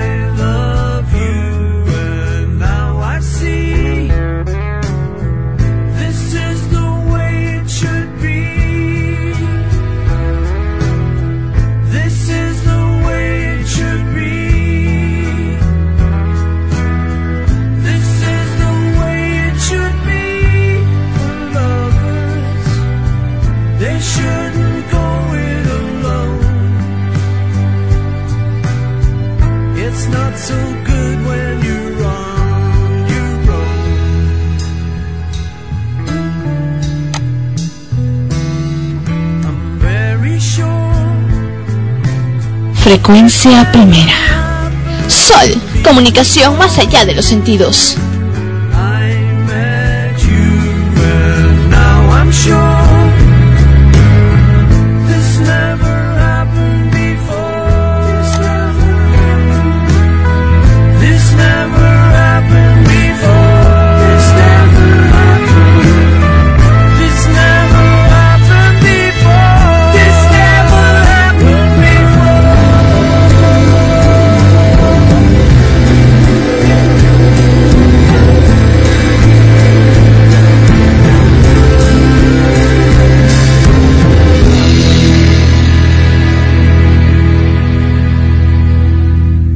Hay relaciones donde es más importante escuchar y no hablar. Escuchar con el corazón, dejarlo abierto y receptivo todos los días y en todo momento. Escuchar con todas tus fuerzas su llamado y no hablar, no decir ni una palabra, solo pensar en él, para que en el completo silencio de tu reflexión ahí lo escuches y él esté contigo. Comunícate con Dios.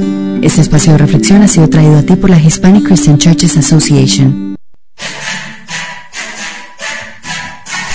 Extremos está llegando a ustedes por cortesía de cotear.pe. En el Perú, comprar o vender por internet es cotear. Extremos episodio 110. Se transmite también en podcast en frecuenciaprimera.org slash extremos podcast. En vivo y desde Lima, Perú. Las 24 horas para todo el planeta. Sol, comunicación más allá de los sentidos. Frecuencia primera. Y desde Lima, Perú. Las 24 horas para todo el planeta. Sol, comunicación más allá de los sentidos. Frecuencia primera. Música y solo música. Audio digitales. En breve. Sol, comunicación más allá de los sentidos. Frecuencia primera.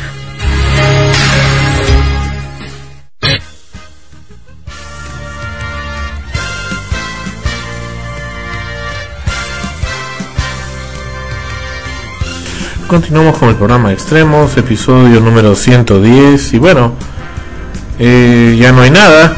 se acabó, se acabó prácticamente todo lo que teníamos acá en mesa. No hay mucho por el programa de hoy.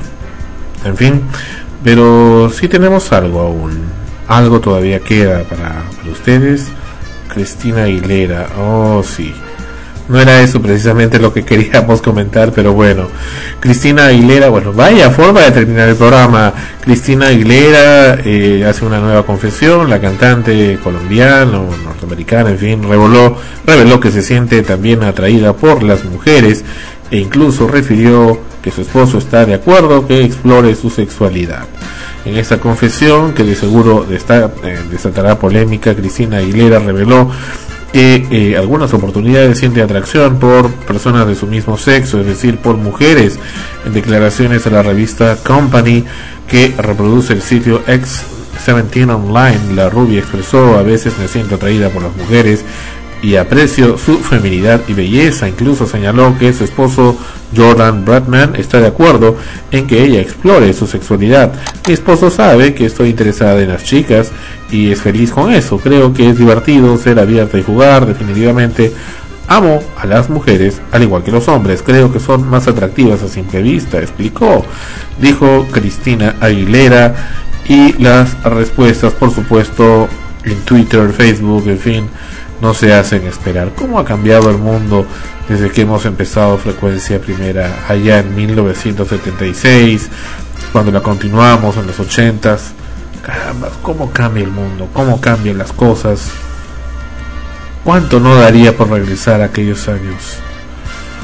Pero ni siquiera Stephen Hawking puede garantizarlo. Pero bueno, estamos aquí y tratamos de llevarla lo mejor posible y, el mundo continúa. Comentaba hace unos días, me parece hace unas semanas, me ponía a mirar la calle, veía a la gente cómo andaba, regresaba, llevaba sus carritos, corrían de un lado para otro y decía, a pesar de todo el mundo continúa.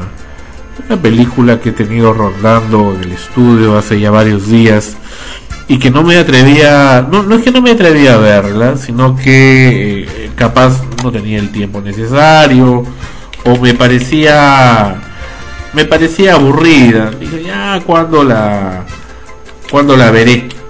O sea, no, no tengo tiempo para estar viendo esta película, en fin. Pero eh, finalmente me, me di el tiempo de, de verla.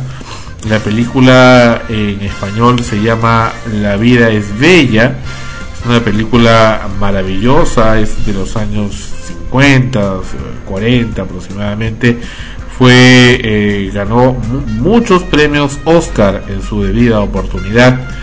Y, y esta película me, me hizo pensar mucho. Es una película eh, no, perdón, voy a hacer una corrección. La película no se llama La vida es bella, la película se llama, me he equivocado, eh, la película se llama Qué bello es vivir, que es completamente diferente. No tiene nada que ver una película con otra. El título original de la película es It's a Wonderful, It's a Wonderful Life.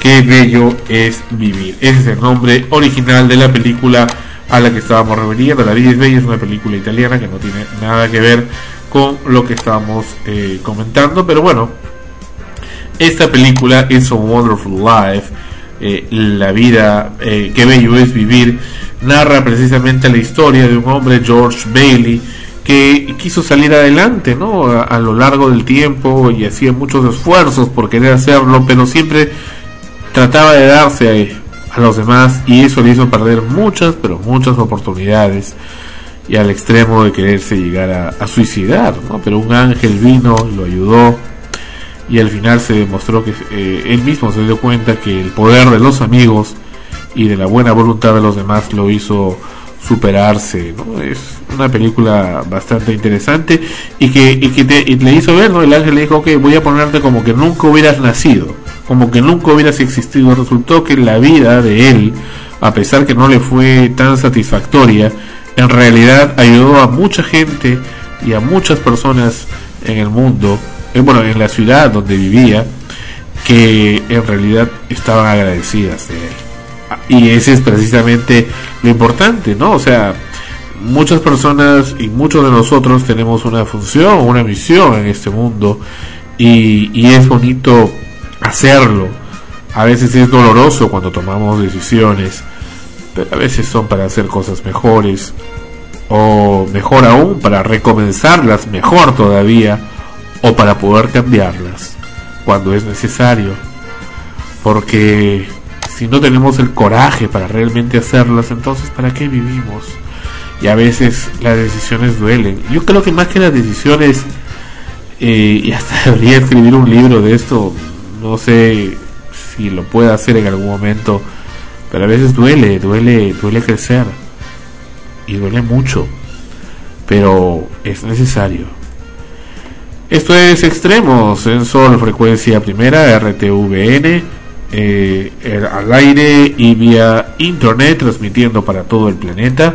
Mi nombre es Sandro Parodi, soy productor y director general de esta emisora que creé en el año 1976. Estamos acabando el programa, pero no quiero irme eh, sin antes presentarles algo de lo que presentamos, lo que expusimos en el episodio anterior, que fue precisamente lo referente a eh, el programa Amanecemos Contigo y su último episodio, el cual vamos a proponer la parte final a continuación y con eso vamos a ir despidiendo al menos este episodio de Extremos, episodio 110. Pero no se preocupe que regresamos de todas maneras para unas palabras finales antes. algo irónico. Eh, me considero un radioescucha más de ustedes. Eh, aunque sea el último programa, yo voy a estar pendiente de sus pasos ustedes y la verdad espero que alguna emisora eh, les brinde a ustedes la oportunidad que se merecen, ¿no? Por las que han tenido.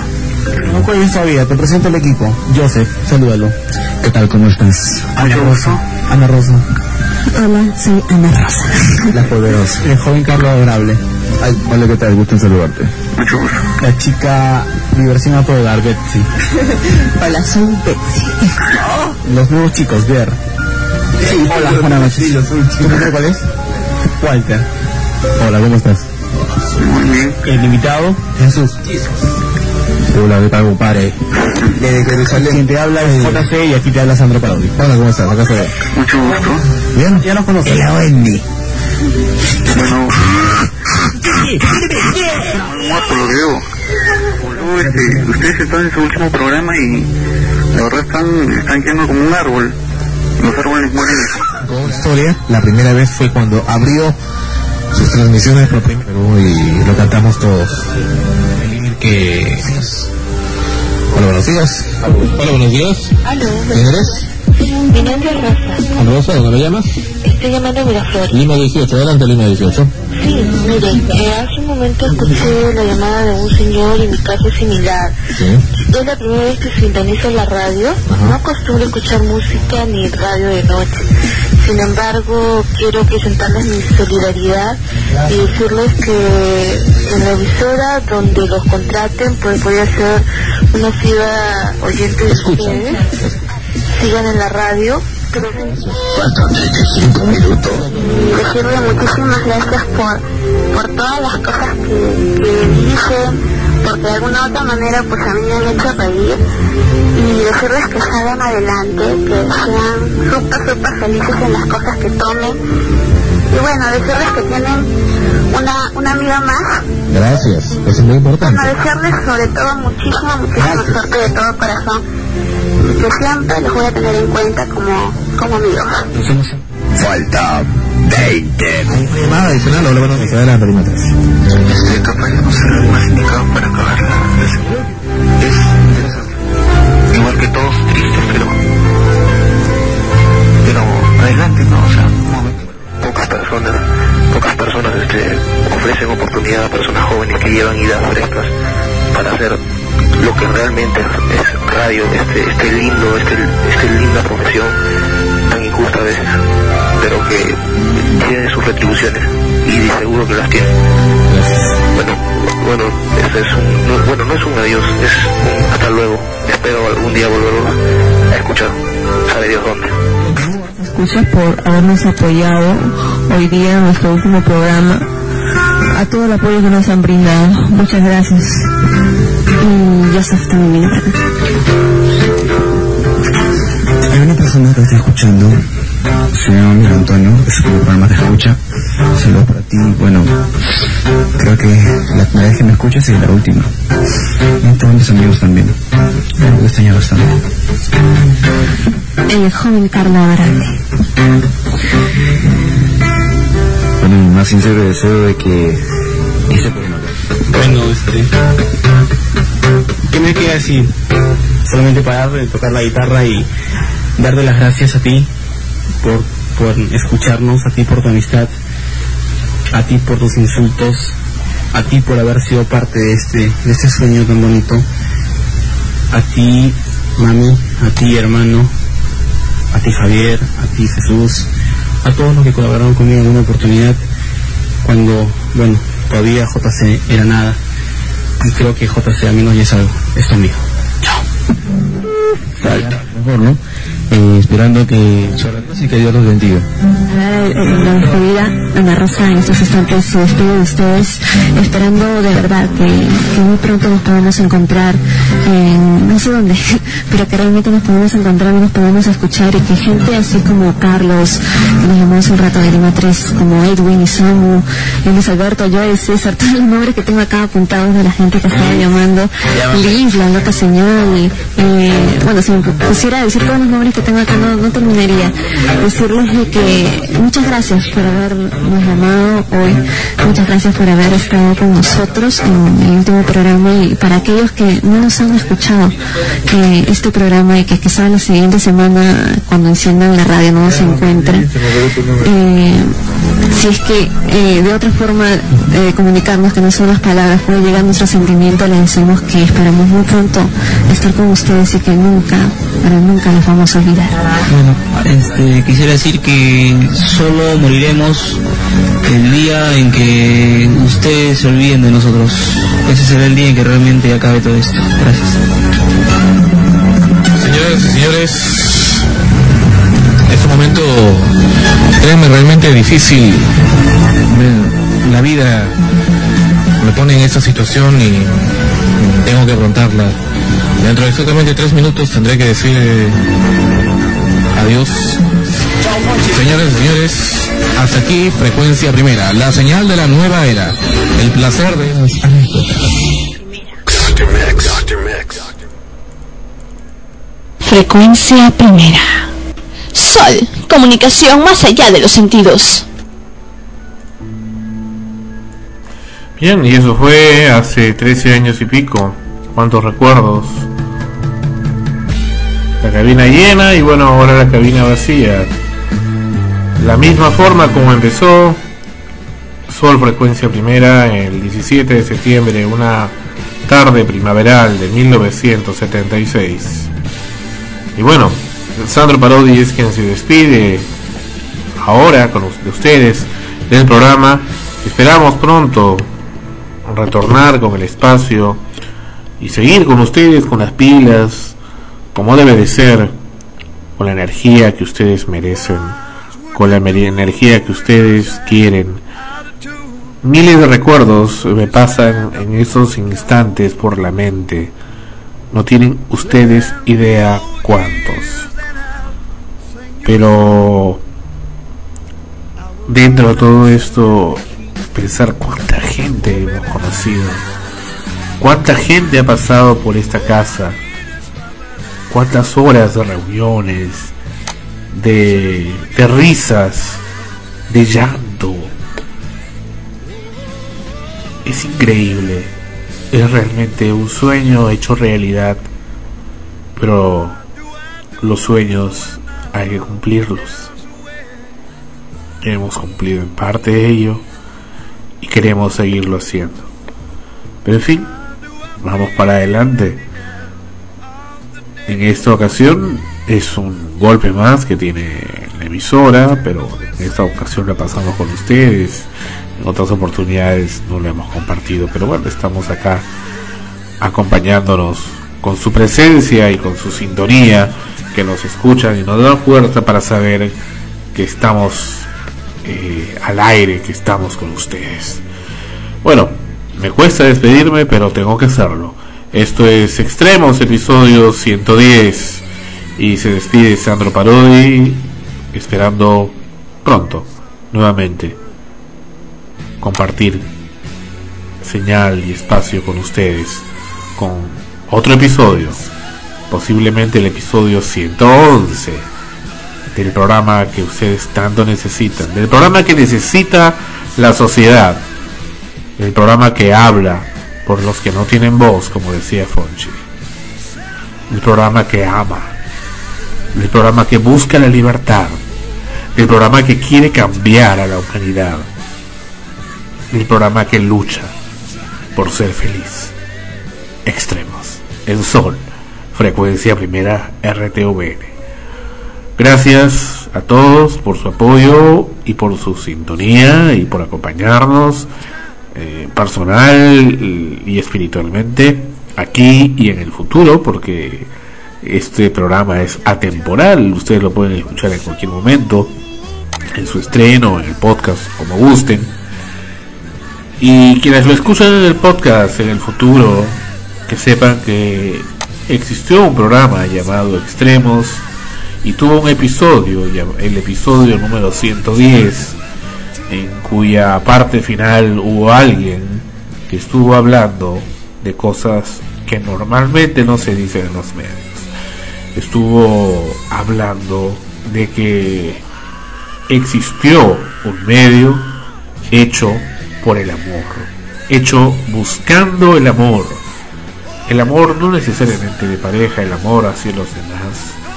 Cuando el amor es tan grande y tan real, no es egoísta y no es personal, es amplio y simplemente existe. Y ese es el amor, que al menos con el que yo creé esto llamado frecuencia primera, hoy Sol frecuencia primera y que he compartido para todos ustedes. Les agradezco por haberlo aceptado y por la energía que han recibido de esta nuestra señal, la señal de la nueva era, donde la emoción de la radio está. Hasta pronto.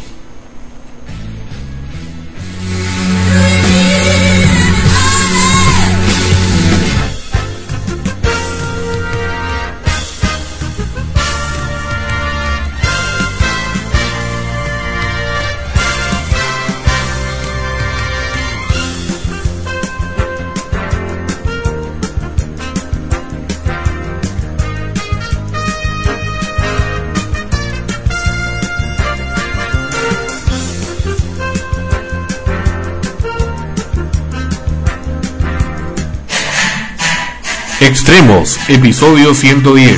Llegó a ustedes por cortesía de cotear.pe. En el Perú, comprar o vender por internet es cotear. Este programa se retransmite en podcast en frecuenciaprimera.org slash extremos podcast.